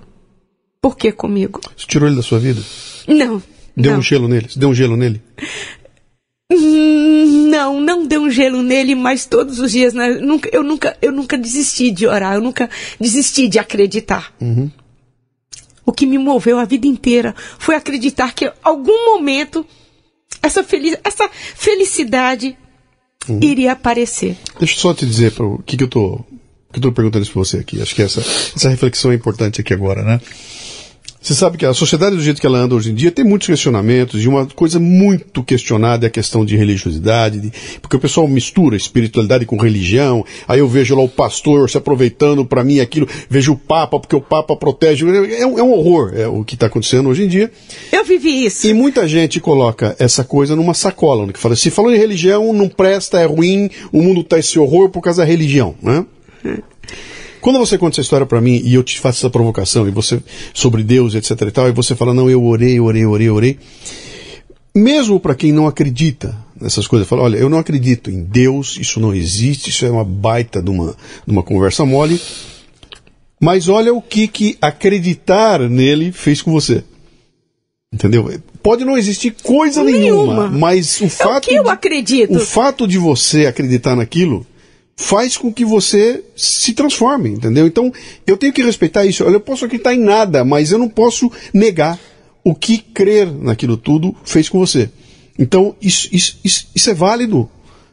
Como é que eu posso criticar e dizer você que bobagem, não pense nada disso, se eu sei que foi acreditar nisso que te salva, né? Que de certa forma te dá a motivação para você continuar e, e seguir adiante, né? Só uma pausa de reflexão aqui, porque esse assunto é recorrente, ele sempre vem. É. Eu ouço um monte de bobagem, gente questionando, pô, para de falar essa bobagem, cara. Eu, eu não sou religioso, tá? minha, minha criação foi toda é, é católico, apostólico. Aos 18 anos eu parei de frequentar a igreja e até hoje eu não frequento mais nada, né? mas eu respeito profundamente. A se, palavra respeito. Se você, você for muçulmano, um bandido, não me importa o que você é. Né? Eu respeito profundamente. Respeita a crença quem tem um credo. Um, né? Quem tem um credo. Não vou dizer que você é nada, até porque eu conheço caras que inteligentes, geniais e que acreditam piamente naquilo tudo que eu posso não acreditar, né? Então, eu respeito profundamente isso, especialmente porque o fato de você acreditar nisso acaba impactando em mim. Entendeu? Você acredita e isso causa alguma coisa em mim. Porque você vai agir de uma certa forma, você vai tomar decisões na tua vida e vai impactar, como a gente vai ver aqui, a comunidade que está em volta de você, né? Ufa. Vamos lá, vai. Vamos. Volta aí, volta pra tua subida, vai. Aí você resolve que eu vou seguir aquilo que meu filho pediu. É, e aí, e o, o Marcelo, é, 40 dias depois que, meu, que eu tinha enterrado meu filho, meu segundo filho Marcelo, ele foi para uma festa. Aí eu falei assim: como que você vai para uma festa A gente acabou de enterrar seu filho. Ele falou assim: Seu irmão. Meu filho. Meu segundo filho, né? Do meu segundo casamento, Então, o Marcelo. acabou de enterrar, enterrar seu irmão. Meu- hã? Acabou de enterrar o irmão dele. É, o irmão Irmão dele, dele, né? Aí ele falou assim: Mãe, eu estou vivo. Minha vida continua. E você tem que viver por nós. Eu também sou seu filho. Uhum. Foi aí que ele me mostrou que ele também era meu filho. E ele era tão importante para mim quanto meu filho que faleceu. Eu não poderia viver um luto pro resto da minha vida. E aí, nesse meio tempo que apareceu a Rosária e que me pediu, me, me, me lembrou a uma conversa anterior que era um sonho do meu filho para que eu fizesse alguma coisa pelas crianças da comunidade. E foi aí que nasceu Vida Corrida Uhum. que é o projeto Vida Corrida. Hoje as pessoas falam, ah, tem uma vida corrida, né? Uhum. Mas o significado do projeto Vida Corrida é vida, a vida do meu filho, Sim. e corrida A foi o- corrida saudável, etc. essa, a corrida que eu sempre fiz na minha vida, né? Aquela, aquela medalha que me ponderou em 1974. Uhum. né? E, e aí comecei a atender essas crianças na comunidade. Era que você já, você já atropelou tudo aí. Hum. Como é que nasce disso? Você senta na frente de um papel em branco e fala: preciso criar alguma coisa. Hum, eu gosto de correr, eu gosto disso, eu vou juntar um negócio com outro e crio uma coisa assim. Teve alguma. e- co- como nasce? É uma demanda de alguém? Ô tia, deixa eu correr com você que nem foi com as mulheres? Como nasce? Foi a, foi a ideia da, da Rosália, né? Ela só me acendeu algo que meu filho tinha me pedido, né? Me lembrou. Lembra que você havia me falado que seu filho Sim. queria que você atendesse as crianças da comunidade? Por que você não começa a atender nossas crianças? E aí as mulheres da comunidade, as próprias mulheres que já corriam comigo, e a maioria delas eram mães, traz, começaram a trazer suas crianças para os treinos. E aí, enquanto é, é, elas, elas treinavam comigo durante a semana e as crianças, eu só atendi- comecei a atender as crianças aos sábados, né? Começou então a fazer corrida. Atividade A- a física com as crianças Ah. aos sábados, só aos sábados, porque durante a semana não tinha como, porque eu tinha que trabalhar, né? Uhum. E nisso nós ficamos com esse trabalho por, um- por longos anos. Fazendo esse atendimento das crianças. E foi como as mulheres. E foi aparecendo mais criança, mais criança. E a gente fazia bingo, a gente fazia rifa. E fomos comprando material esportivo para poder dar aula. Fomos convidando Esse- amigos. Esse agente não é uma ONG, não, Não, é é uma uma, não era organização. uma organização. N- Não, tem não tinha CNPJ. nada no papel, tem nada. CNPJ nada. Era um né? grupo de pessoas, Era um grupo de pessoas que vamos fazer. E depois veio o CNPJ da Associação de Moradores. Porque quando você tem uma associação de moradores, você pode trabalhar esporte e lazer. Sim. E aí, dentro desse estatuto, nós começamos a desenvolver essas atividades dentro. Mas o projeto Vida Corrida já estava aqui na minha cabeça, né? Uhum. Já estava, só não estava no papel. Porque assim, eu, eu, eu, eu sou muito assim, eu tô dormindo, eu tenho ideias e falo assim, gente, eu vou fazer isso. Uhum. Neide, é, esse momento que vocês estão se reunindo para fazer alguma coisa lá é aquele momento que você fala: meu, dane-se o Estado, eu não vou esperar nada do vereador, eu não vou esperar o prefeito, eu vou me juntar com as pessoas daqui e nós vamos fazer Nós alguma coisa vamos acontecer aqui. Exatamente. Ah, não tenho dinheiro, a gente vai se virar. se virar. É isso aí. Num- sem nenhum dinheiro público, nada, nada, nada. Nunca, até hoje, eu não utilizei eh, verba da prefeitura para poder trabalhar dentro da minha organização. E aí, nesse meio tempo, nós ficamos 10 anos no anonimato. Lembra? Comecei em 1999 Sim. O Vida Corrida. Em 2000, final de 2000, comecei a atender as crianças. E aí, quando foi em 2009, 10 anos no anonimato fazendo um trabalho na comunidade. Sim.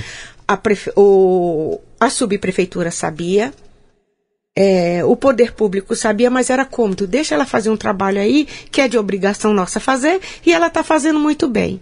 Não vinha os vereadores aí? Ô, Ou Neide, me, me quando dá época votos de aí. eleição, me é sempre aquela aí. coisa. Ah. E pior que alguns tempos atrás a gente caiu nessa, achando que vamos apoiar e que vai vir benefício, vai vir benefício, vai vir benefício, mas isso é só promessa de, de campanha, porque depois que, que se elege, você tenta pelo menos uma falar no telefone e é muito difícil. Raramente você consegue isso.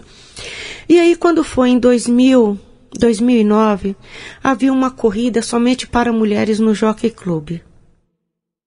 Ali na, lá no Morumbi. E aí, uma grande marca esportiva era o patrocinador dessa corrida. E aí, através da Secretaria de Esportes, que era uma, é uma pessoa que trabalha lá, Solange Menzel, que ela trabalha com corrida de rua, a Nike pediu que apresentasse mulheres de comunidade carente para ganhar cortesias para ir nessa corrida. Porque existia um prêmio, um, um, um, um programa que iria, é, que eles iriam lançar, que era para premiar o melhor projeto social brasileiro de inclusão de meninas e mulheres. Da Nike. Da Nike. Nike ia fazer. É, que era o Nike Game Changers. E eu fui nesse evento. E aí, no sábado, para retirar o kit, tinha feito inscrição e tudo. Até então, não tinha contato com ninguém. Só tinha contato com a Secretaria de Esportes, que foi a Solange que me indicou para Nike. E aí eu fui e tinha uma palestra de uma grande organização mundial, que é a Choca. É uma grande ONG é uma das ONGs mais bem conceituadas do mundo. A Júlia Furlani estava palestrando e aí ela mostrou um vídeo lindo, maravilhoso, de mulheres virando jogo através do esporte. Mostrou imagens da África, mulheres jogando futebol, umas descalço e tudo, com uma precariedade, mas estava praticando esporte.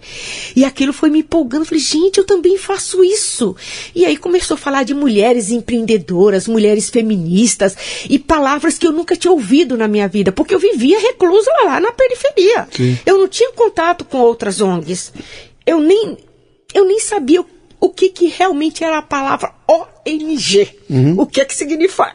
Sabia que era ONG, né? Sim mas não sabia muita coisa. E aquele dia eu já vim para casa mais curiosa. Eu vou aprender, vou ver o que, que era aquilo. E no, no, final da palestra, a Júlia Fulani falou assim: alguém conhece algum projeto social que trabalhe com meninas e mulheres que, que faça alguma coisa? Eu era. E, e assim, e eu nunca tinha falado em público em classes sociais. Eu só falava em público na minha comunidade. Para pobre igual eu, gente simples igual eu que falava o meu vocabulário. E aí, aquele dia, eu te falo, meu filho, Mark, sei lá, que que os espíritos. Ele levantou minha mão e, com a maior destreza do mundo, como se eu já tivesse. Eu fiz uma. Eu falei assim: ó, eu faço tudo isso e muito mais. E falei tudo que eu fazia na comunidade. Aquele dia eu fui. Eu falei assim: você escreveu no prêmio? Eu falei, não. Então você vai escrever nesse prêmio. Nunca tinha escrito em nada, nunca tinha concorrido a nada. Nada, nada, nada. E aí cheguei em casa, fomos escrever nesse prêmio, uhum. fui pedir ajuda para os universitários. Você não tinha nenhuma entidade para dizer isso aqui é uma organização, de, é, era é, a Associação, era de, Moradores, associação de Moradores, de moradores né? que praticava esporte, era sim, só isso. Sim. Nós éramos organizadas, mas organizadas ao nosso modo, dentro da comunidade. Uhum. Não tinha nenhuma. Ninguém nunca tinha noticiado o que, que a gente fazia, né? Porque só saía notícia ruim. Uhum. Era o jornal Notícias Populares, né? E aí, cheguei, quando eu abri aquele negócio, era tudo inglês. Fui pedir ajuda para os universitários, pedir ajuda para todo mundo. Fomos, escrevemos o projeto, entramos como deu bem sucedido. E aí aparece quem era que estava concorrendo. Tava a Patrícia Medrado do tênis, que assim sou fã. Tava a Magic Paula, que eu sou fã. Sim. Ana Moser estava concorrendo ao prêmio. E aí foi um balde de água gelada. Mesmo não foi nem um balde de água fria. Eu falei, quem é que vai voltar no projeto de Neide do Capão Redondo? Que ninguém nem conhece. Brasileiro, quando entra para votar em alguém, pô, é celebridade, faz isso, vou votar em alguém, né? E aí eu deixei pra lá, falei assim, ah, esqueci o assunto. No mês seguinte, Alice Gismonte que trabalha em negócios sustentáveis da Nike, né, que acessa ao esporte, me liga, você abriu o e-mail? Eu falei, não, até porque eu estou trabalhando, né, eu tenho que ir na Lan House depois. Quando chegou em casa, eu fui na casa do vizinho e abri o e-mail. Nós fomos eleitos o melhor projeto social de inclusão de meninas e mulheres da maior marca esportiva. Imagine, foi uma festa incrível, incrível. Nós ganhamos um prêmio e nós ganhamos um, um, um pouquinho de dinheiro. Pouquinho, a, pouquinho quanto? Um pouquinho, 5 mil reais. Foi a maior festa. Foi como se nós tivéssemos ganhado na loteria. Uhum. Porque nós nunca tínhamos ganhado um, um, centavo. Era a tua medalha de novo. Era minha medalha de novo. Ganhamos 5 mil reais da maior marca esportiva do mundo, né? E aí, aqueles 5 mil reais, nós arrumamos tudo, é, abrimos conta em banco, arrumamos a documentação, compramos material, fizemos um monte de coisa com aqueles 5 mil reais. Em menos de três meses, as maiores mídias escritas e faladas já estava lá na nossa comunidade, querendo saber que projeto era aquele do Capão Redondo, de Neide, que ninguém nunca ouviu falar. Tinha ganhado um prêmio. Uhum. E aí, a partir de 2009, já veio prêmios nacionais, prêmios internacionais, reconhecimento. E aí, a Secretaria de Esporte, já estávamos dentro da Secretaria de Esportes.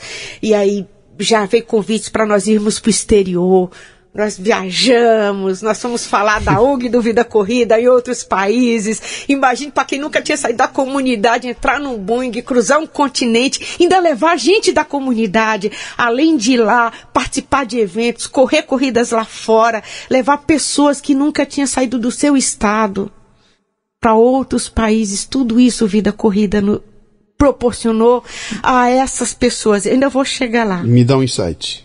Break para eu jogar uma coisa aqui. Há um tempo atrás, há um, há um tempo atrás, há um tempo atrás, há um tempo atrás, um, um, um ouvinte meu, eu, eu, escrevi um texto, alguma coisa assim, falando sobre essa questão de, de, de da, da, como é que eu vou dizer, dessa consciência social dos empresários, cara que está na empresa e que poderia estar tá fazendo alguma coisa pelas comunidades, mas acaba não fazendo porque entra naquela jogada de marketing. Então, se eu for gastar dinheiro, eu vou botar não. Eu vou patrocinar o programa da Eliana, eu vou botar dinheiro patrocinando o Faustão, eu vou botar anúncio no jornal, etc e tal. E lá eu gasto milhões e não gasto, pô, dou um dinheirinho para uma creche e, e, não faço muito ali. E eu questionava os caras, é o seguinte, falei, cara, eu, pega um pouquinho desse dinheiro que você está botando aí, tira um pouquinho que não vai fazer falta e usa esse pouquinho em torno da tua, da tua região porque se 500 reais não faz falta nenhuma para Eliana, para aquela creche ou aquela entidade, talvez seja a mudança na história, né? Imagine. Eu, eu escrevi um texto assim. Pô, excelente. Aí um cara me escreve lá da, do Nordeste, não sei, eu não vou mais me lembrar como é, depois eu tenho que pegar esses dados aqui. Luciano, eu sou um desses empresários. Eu tenho uma rede de, de supermercados aqui e eu ponho meu dinheiro no rádio, porque é isso que me traz clientes para cá. Né? E você falou um negócio aí que me levantou uma lebre, mas é, eu não tenho muito dinheiro para fazer, não sei o que. Eu escrevi para ele falei, cara, 500 reais é muito para você? Não, 500 não faz diferença. Então pegue esses 500 e faça 500 por mês para alguma coisa aí. No final do ano terão sido 6 mil reais, que talvez faça diferença na vida de algumas pessoas, né? Ah, pô, você me abriu uma ideia aqui, porque ele estava imaginando que era muito dinheiro para fazer. Bom, Passa um tempo, ele me escreve de novo. Luciano, me aproximei do pessoal que faz um trabalho de xadrez nas escolas. A turma está fazendo um negócio de ajudar a molecada a desenvolver senso, senso de, eh, de, de pensamento, de raciocínio, jogando xadrez e bah, bah, bah, bah, bah. Tô dando 500 reais. E o negócio começou a virar um treco maluco aqui. E ele pega e me manda as fotos de evento acontecendo numa praça, os negros fazendo um tabuleiro em tamanho gigante, com a criançada jogando em cima, um monte de mesa, todo mundo jogando e ele falando, cara, isso aqui está acontecendo por causa de 500 reais por mês. Não mudou nada no meu negócio, eu não perdi nada porque 500 reais para mim é uma bobagem e esses quinhentinhos provocaram uma mudança na minha cidade, na minha região. Esses quinhentinhos é os 5 mil da Nike. 5 mil para Nike. Pelo amor de Deus, a Nike perde 5 mil com goteira na, é, não, na empresa. Isso em 99. Depois eu vou chegar mas, aí até lá. Não, não importa. Traga esse dinheiro para hoje aqui. Vamos falar em 50 mil? Vamos falar em 100 mil? 100 mil. Quer falar de 500 mil? Isso para Nike é, é pino. Isso é nada. Isso é. É, não é dinheiro nenhum.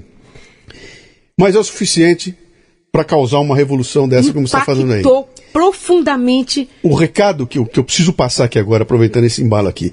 Cara, você que está me ouvindo aqui, que está ouvindo esse programa aqui, você não tem que ser a Nike, cara. Você pode ser a padaria do seu Joaquim na esquina.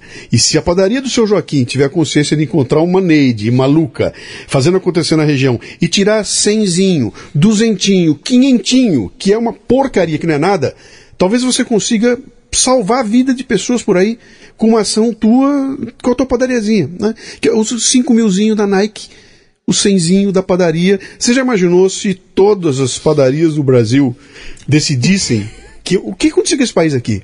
Qual é o tamanho da revolução que a gente vai fazer nesse país aqui? De novo, sem esperar que o Estado me ajude. Eu quero que se Faça dane o Estado. políticas públicas, gente. Por minha conta, entendeu? E eu vou tirar um pouquinho para ajudar. E esse meu pouquinho pode ser muito para outra pessoa lá.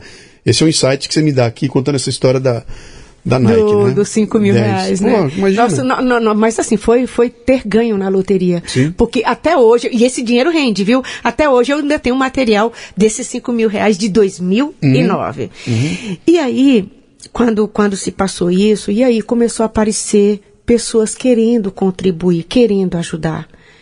E, e quando você falou nesta de, nesta de, de ajudar, é, as minhas patroas, que eu trabalhei com elas, né, até 2015, elas foram minhas primeiras patrocinadoras. E até hoje, elas continuam mensalmente, elas dão um pouco Aquelas delas, arquitetas lá, aquelas que você costurava pra elas? mensalmente, assim, eu posso contar o ano inteiro, mensalmente elas doam elas fazem a doação delas, elas patrocinam um professor.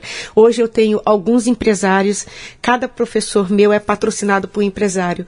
Por em vez de patrocinar uma criança, patrocina um transformador. Porque Sim. quando você patrocina um professor, você está impactando todas essas Sim. crianças que o professor atende. E quando eu te falei do meu sonho olímpico, quando eu falei para você de todas essas crianças que foram impactadas, hoje nós temos alunos do projeto que passou na USP, fez FUVEST e que está na USP fazendo faculdade. Hoje nós temos meninos que hoje têm está competindo internacionalmente. E no ano de 2016 eu tive o privilégio de ter as Olimpíadas no meu país. Eu tive o privilégio de conduzir a tocha olímpica no meu estado, na minha cidade. Eu tive o privilégio de estar dentro do estádio do Engenhão, de ter assistido Olimpíadas e Paralimpíadas, e dentro do estádio do Engenhão, aquele sonho de 1974 daquela menina que sonhava em ser uma medalhista olímpica, sonhava em ser uma atleta. Um dos meus filhos, Júlio César Agapino, estava numa pista de atletismo e milhões de pessoas gritavam o nome do meu filho. Júlio César Agripino. Meu sonho olímpico se realizou aquele dia. Eu me vi correndo ao lado do Júlio.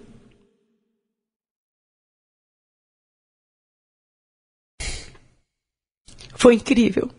Foi um dia inesquecível.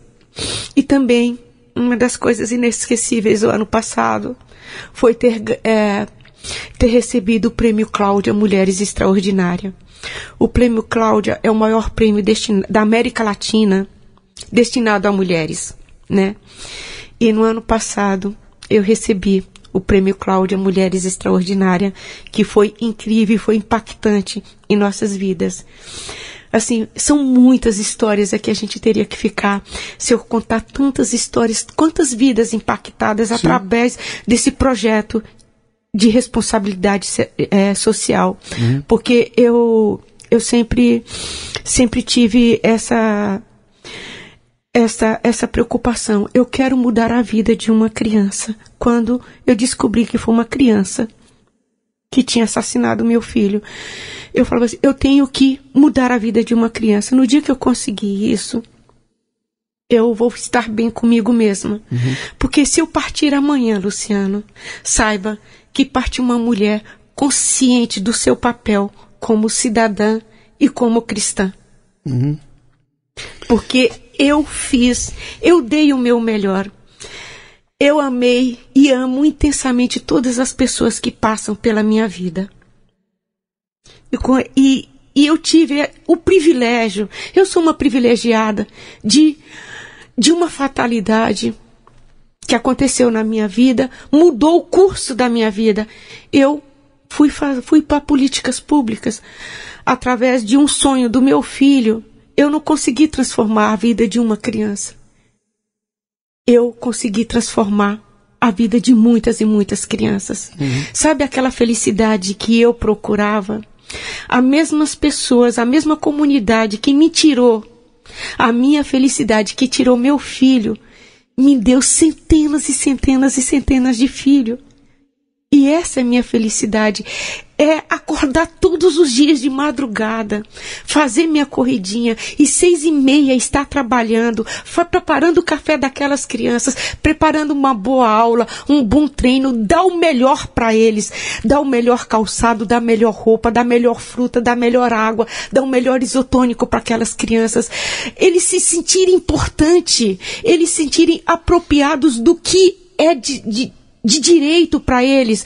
Hoje, quando eu vejo meus meninos ter o um melhor relógio de marca para auxiliar nos treinos deles, uhum. isso é uma grande conquista, tudo que eu não tive.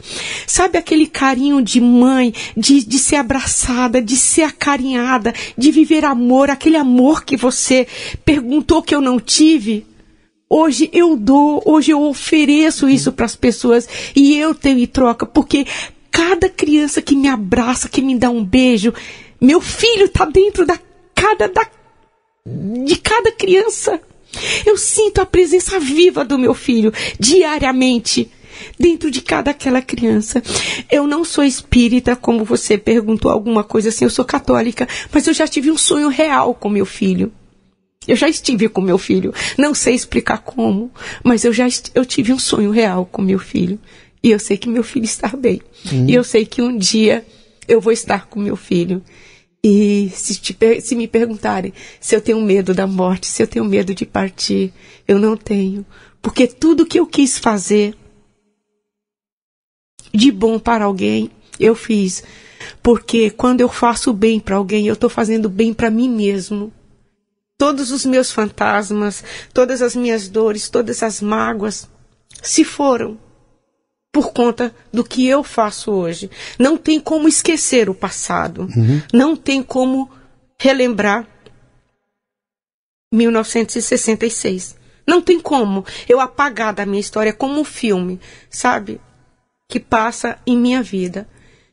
E, e como como minha família é centenária, eu acredito que eu viverei muitos e muitos anos e terei muitas e muitas histórias ainda para contar, contar, sobre sobre a minha vida corrida, que idade, né? Que idade você tinha quando seu filho morreu?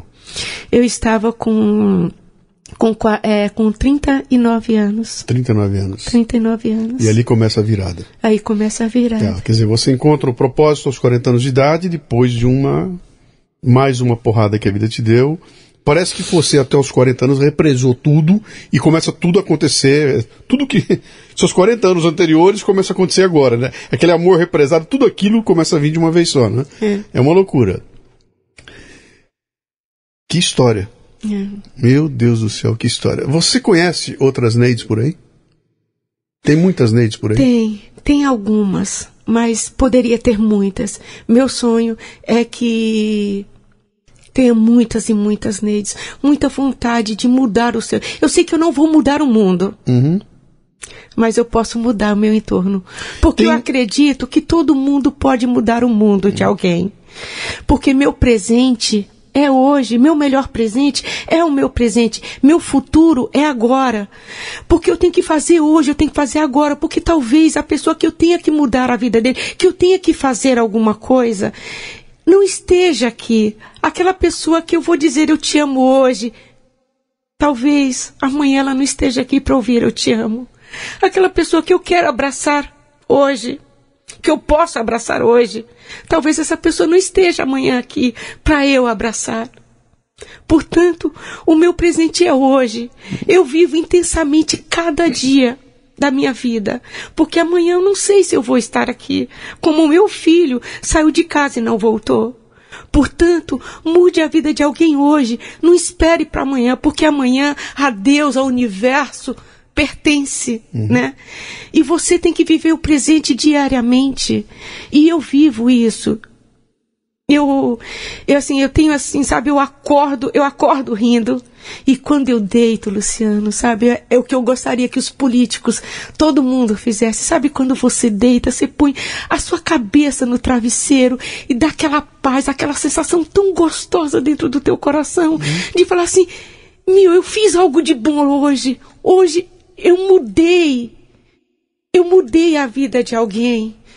Outro dia, uma mãe, uma das mulheres do projeto, um dia falou assim: Eu aprendi a amar com a Neide. Eu sempre amei meus filhos, mas eu não dizia para eles eu te amo. E ela me ensinou isso. Ela me ensinou eu falar eu te amo. Ela me ensinou que meu, meu melhor presente é o meu presente, é hoje.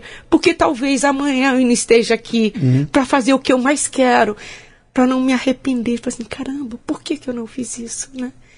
E e eu vivo, eu, eu sou isso, eu sou essa. Neide, tem um monte de gente ouvindo a gente aqui, de tudo quanto é jeito, tá? Então, esse programa é ouvido de, do juizão de direito ao moleque de 14 anos que está indo para a escola. Todo mundo ouve de alguma forma, de algum jeito aqui. E no meio desse povo, tem muitas Neides em potencial. Tem muita gente que gostaria de, eu quero fazer alguma coisa, mas eu não sei nem por onde começar. Né? Eu não sei nem o que, que, que eu posso fazer, como é que eu começo, onde é que eu vou, como é que eu saio. Né? O que, que você aprendeu nesse teu processo todo aí, que você, você foi fazendo e aconteceu. Hoje você olha para trás, você está organizada, né? Já existe uma entidade, você tem a Nike, ela está sentada na minha frente aqui com um Nike, um Nikezão na, é. na, na, na, camiseta dela. Imagino que a Nike deve dar um suporte para vocês hoje. Você tem que prestar conta, etc. Que você hoje tem um planejamento é. que Sabe, você não tinha aqueles, lá atrás. Aqueles 5 mil. Sim que você falou que você qualquer uma pessoa pode dar 5, uhum. pode dar 50, pode dar o que for que vai ajudar uma ONG. Sim. Hoje, aqueles 500, aqueles 5 mil reais se transformou num contrato vitalício Nike.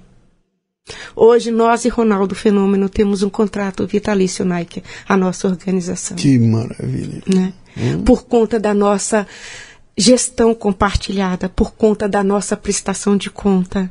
E quando você falou no doar, o que, que eu vou fazer ali? Tem um grande empresário aqui em São Paulo, que tem muita gente boa nesse mundo. Ele chegou e falou para mim: quanto você recebe por mês? Eu sei que você presta conta. Eu posso te pagar o salário que você recebe para você se dedicar seu tempo ao vida corrida. E já está no terceiro ano que esse empresário falou que enquanto um de nós vivermos todo mês, ele depositará o meu salário na minha conta. Se você quiser dizer, para... quem, é, se você quiser dizer quem é. É, quem. Se quiser dizer, não tem problema. Eu nenhum. falo, hoje eu tenho um. Eu falo que é meu anjo bom. Uhum. É um grande empresário. O nome dele é André Gustavo, da, Wine, da agência de publicidade Wyned Kennedy, que me deu o meu tempo eu costumo, assim, eu falo isso todos os dias, eu agradeço a ele. Assim, Obrigado por ter me dado o meu tempo. Uhum. Se hoje estou falando com vocês, é porque o André me deu esse tempo. Porque se o André não tivesse me dado esse Você tempo. tendo que costurar. Eu estava, te, estava costurando agora e não poderia estar compartilhando com esses milhões de pessoas que estão ouvindo. Uhum. Porque existe muita gente boa que quer mudar o mundo de alguém.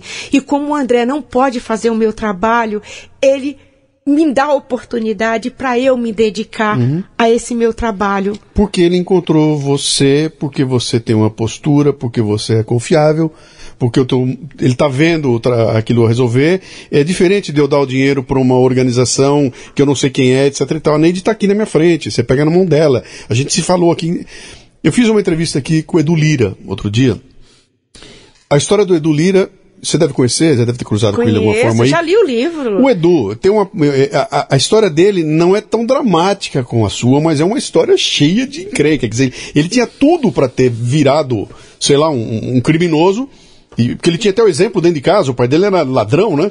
E, e ele dá um, uma volta por cima e ele conta uma história muito parecida com essa sua, que a coisa vira no momento em que ele encontra alguém que fala, meu, o que, que você está fazendo? Deixa eu ver seu negócio. Espera um pouquinho, cara, vem cá.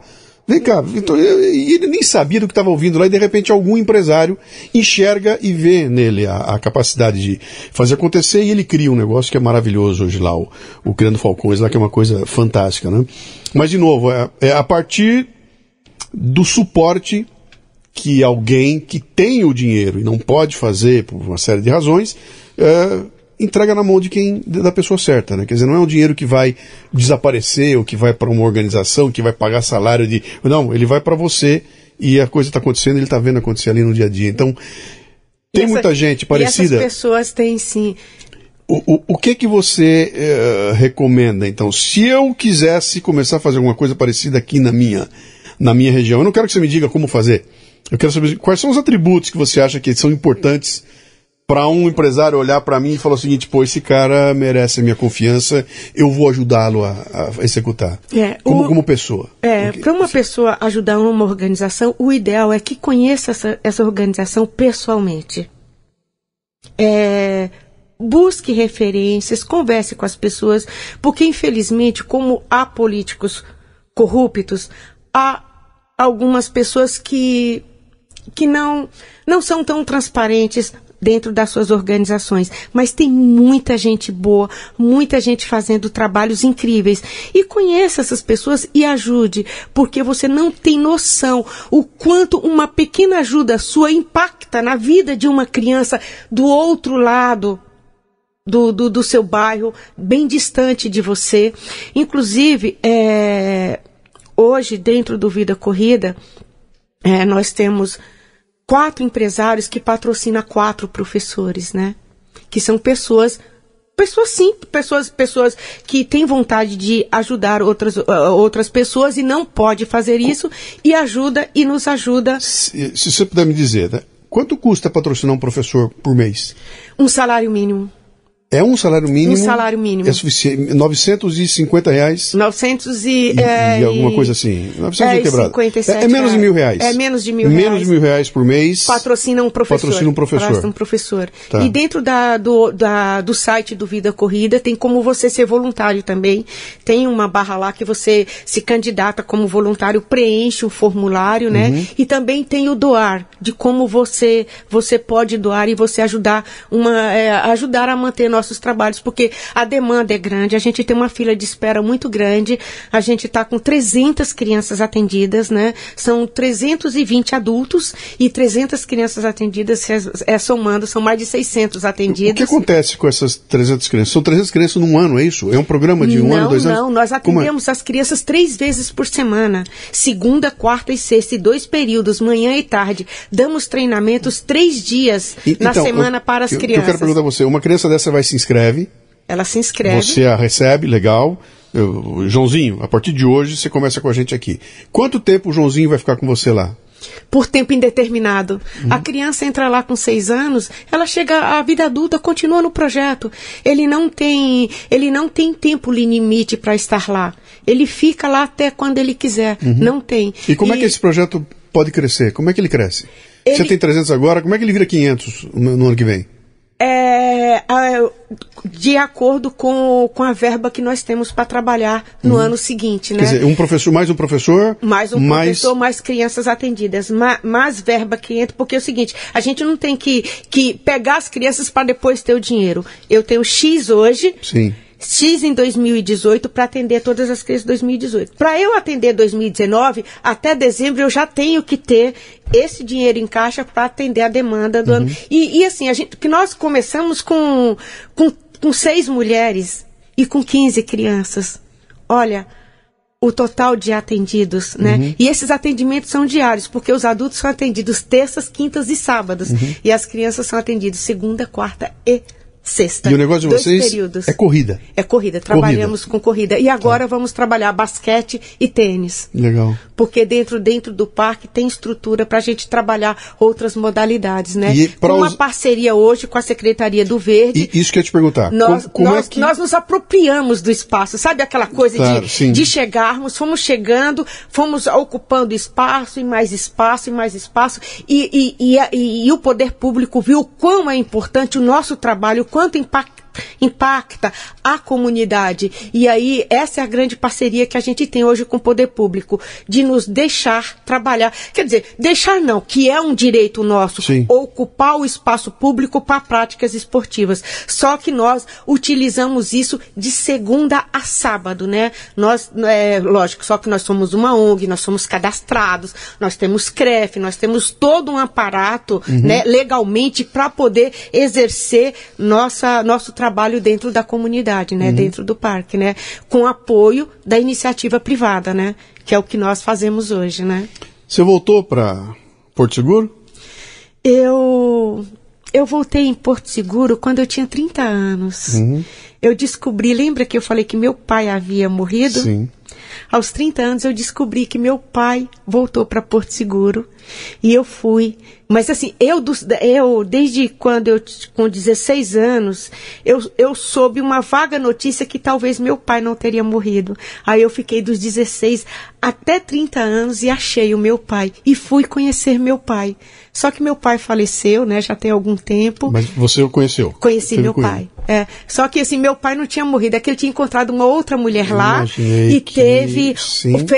formou outra família, tanto que meu próximo passo agora é ir em Paragominas, Belém do Pará, conhecer seis irmãos que eu não os conheço ainda, né? Que são fruto desse, desse relacionamento que meu pai teve quando ele foi atrás do ouro. É muita história, Luciano. Ai, meu contar. Deus do céu. Eu sei, nem sei onde, como terminar isso aqui. Que é muito, é muito louco, é muito louco. Olha, faltou alguma coisa que você queira incluir? Você lembra de alguma coisa que não, você quer? Não, Algum pedido, alguma tipo assim, venham, hein? eu vou te perguntar do site, como é que faz eh, para conhecer tua página, etc e tal. Você lembra de alguma coisa aí, me, me tá. fala, né?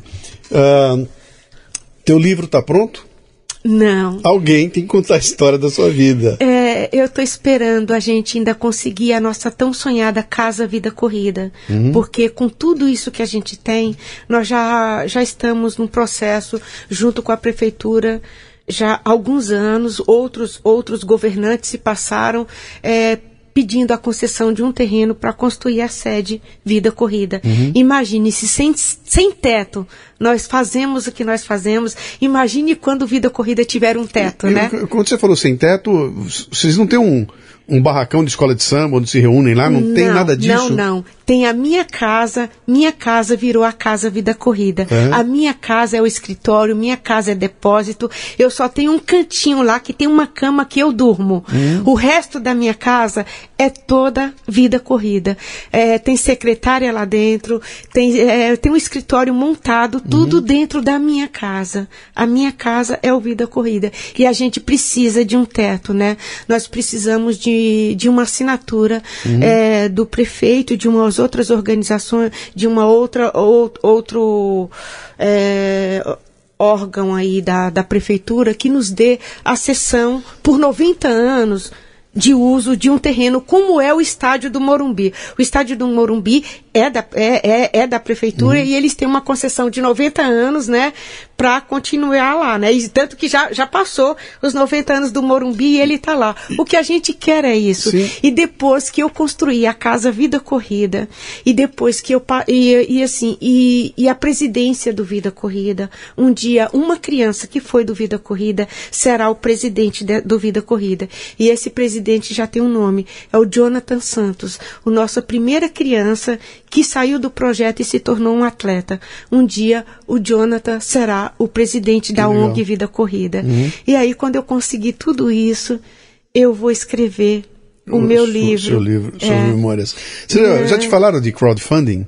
Já, já. É? Já, Eu acho que você, você faz a tua sede com o pé nas costas. Se você montar um projetinho legal, olha, eu te boto em contato com a turma que faz isso aí. Tá. E acho mas, que você consegue fazer. Mas isso, isso, é, uma, é, é, um projeto futuro que Sim. vai demorar um pouco. Sim. Porque eu ainda tenho algumas coisas para conquistar dentro da comunidade. É termos a casa Vida Corrida. Uhum.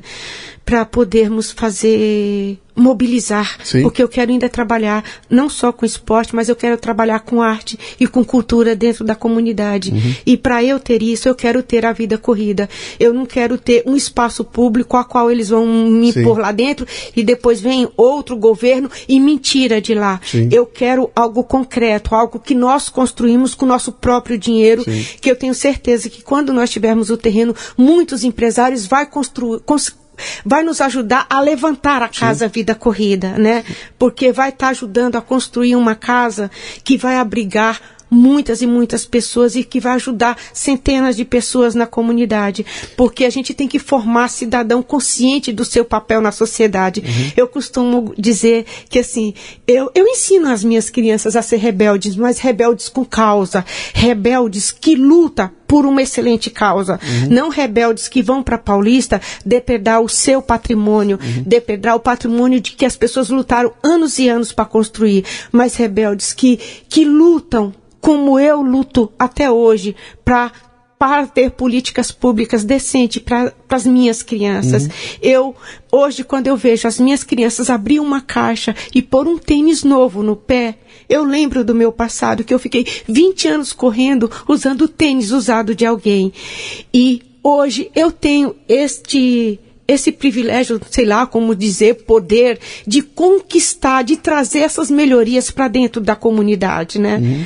É, e aí, quando eu vejo hoje nossas crianças, né, com tudo isso, cada dia que passa, eu sonho com algo melhor para eles. Eu quero ver esses meninos formados, eu quero ver esses meninos conquistando conquistando todos os sonhos dele.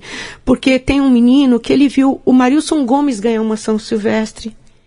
E o Marilson Gomes foi o herói dele, sabe esse herói sem capa, herói brasileiro, herói de verdade. E ele falou: amanhã eu vou correr e um dia eu serei como esse menino. E esse menino veio brincar de correr no Vida Corrida. No Vida Corrida ele conheceu o Marilson Gomes. Hum. No Vida Corrida ele saiu e foi para um centro de alto rendimento. E esse menino foi treinar com Marilson Gomes. E Marilson Gomes disse que esse menino será o sucessor dele. Hoje ele tem 19 anos, ele já tem medalha internacional. Por quê? Porque eu acreditei no sonho desse menino. Aquela frase que eu disse que sonho que se sonha só, uhum. ele é só um sonho só. Sonho que se sonha junto torna realidade. Portanto, acredite no sonho de qualquer criança porque ele é capaz de realizar assim. É o crer, é o acreditar, acreditar em Deus, acreditar no universo, acreditar na Neide, que a Neide vai sonhar com você, acreditar no Luciano que me ligou e me chamou para fazer essa reportagem aqui, que muitas pessoas estão ouvindo uhum. e que com essa com, com essa com, com essa entrevista essas pessoas possam pensar um pouco o que que eu estou fazendo para mudar o mundo de alguém, uhum. de que forma eu posso ajudar uma organização, de que forma eu posso ensinar incentivar outra pessoa até mesmo a prática esportiva, a sair do sedentarismo, porque o corpo nasceu para o movimento. Nós não nascemos para ficar ser uhum. estáticos, né? E se nós quisermos viver muitos anos, ter uma longevidade, nós temos que nos movimentar. Ou vai dançar, ou vai pedalar, ou vai pescar, ou vai relaxar, ou vai lutar qualquer coisa, mas movimente. Mov movimento, é, movimento. Movimento, né? Uh Neide, quem quiser conhecer o trabalho de vocês, entrar em contato, etc e tal, tem o Facebook, tem site, eu procuro. O que, que eu vou digitar para poder encontrar? É. Quem quiser conhecer nosso trabalho é vidacorrida.org.br é o site. Nós tem, tem o projeto Vida Corrida no Facebook, tem o projeto Vida Corrida no Instagram. É tudo, é, é só você ir lá, abrir principalmente o site, você vê, vai ver o, o nosso trabalho e que, de que forma você pode contribuir, ou financeiramente ou com trabalhos voluntários. Uhum. Né? Será uma honra. E, e uma coisa que eu sempre peço para as pessoas, antes de fazer qualquer doação, antes mesmo de, de vir fazer trabalho voluntário, nos venha conhecer pessoalmente, venha se apaixonar pelo Vida Corrida, porque todas as pessoas que foram lá visitar o Vida Corrida, quando sai de lá, sai apaixonado. Não tem como se não, não, não se apaixonar pelo Vida Corrida. E é grátis. E é grátis. E é, é grátis. ó, e assim, eu adoro, uhum. adoro abraçar as pessoas, porque uhum. ó, o melhor lugar do mundo é dentro de um abraço. Uhum. E o único aperto que a gente quer passar na vida é o aperto do abraço. Eu, eu quero o meu. Eu quero o meu. Daqui, ó. que legal, que legal. Grande história. Porque quando você Olha, abraça, o coração se encosta junto do outro. E, e, os dois vibram em conjunto, que é a base do que é um podcast. O podcast é, é a minha voz entrando e alguém vibrando comigo. É. Um ser humano vibrando junto com o outro, né? E ainda tem mais outra coisa que eu gosto, que é, uma mão lava a outra e as duas batem palmas e faz carinho. Uhum. Legal. Neide, eu não tenho muito mais o que dizer. Sei lá, esse, esse programa aqui, é, é ele, ele para mim, ele representa. Bom, será. Esse aqui está sendo o Leadercast número 100. É, eu estava procurando alguém para botar no 100, número 100. Eu queria fazer um programa que fosse especial e tudo mais. E eu não tenho dúvida nenhuma que vai ser esse aqui. Esse aqui vai ser o número 100, né? Marca uma porrada de coisa, marca um aniversário do programa, um monte de coisa tá rolando Aniversário aqui. de São Paulo amanhã. Pois é, nós estamos aqui véspera do feriado, né? E eu consegui fazer com você um programa que, que, que ele é a essência do que é o Leadercast. O que, que esse programa nasceu para ser o quê? Para contar a história de gente que faz acontecer. Trazer aqui o indivíduo, falar do indivíduo e não do trabalho do indivíduo. Eu não quero, eu estou menos interessado no na empresa que você está, quanto dinheiro você ganha, mas naquilo que te tira da cama para fazer acontecer. E você deu para a gente aqui uma aula gigantesca sobre essa, essa capacidade que o indivíduo tem de se de ser dono do seu futuro, entendeu? Você teve todas as oportunidades de cair e não levantar nunca mais mais de uma vez, duas, três, quatro, cinco, seis vezes. E quando você decidiu que você ia levantar, não foi levantar para se cuidar, foi levantar para fazer alguma coisa acontecer com um monte de gente. Então, eu imagino, consigo imaginar a tua felicidade no sábado de manhã com aquela molecada, tia, tia, tia, vindo em volta, e é o meu tênis novo e não sei o quê. Imagino que passa pela, pela tua vida ali. Isso deve ser um presente que você ganha todo final de semana Todos os dias. Não vou dizer que compensa tudo que você passou, acho que nada vai compensar aquilo tudo que você passou, mas de certa forma vai falar o seguinte, cara, olha onde toda essa confusão da minha vida me trouxe.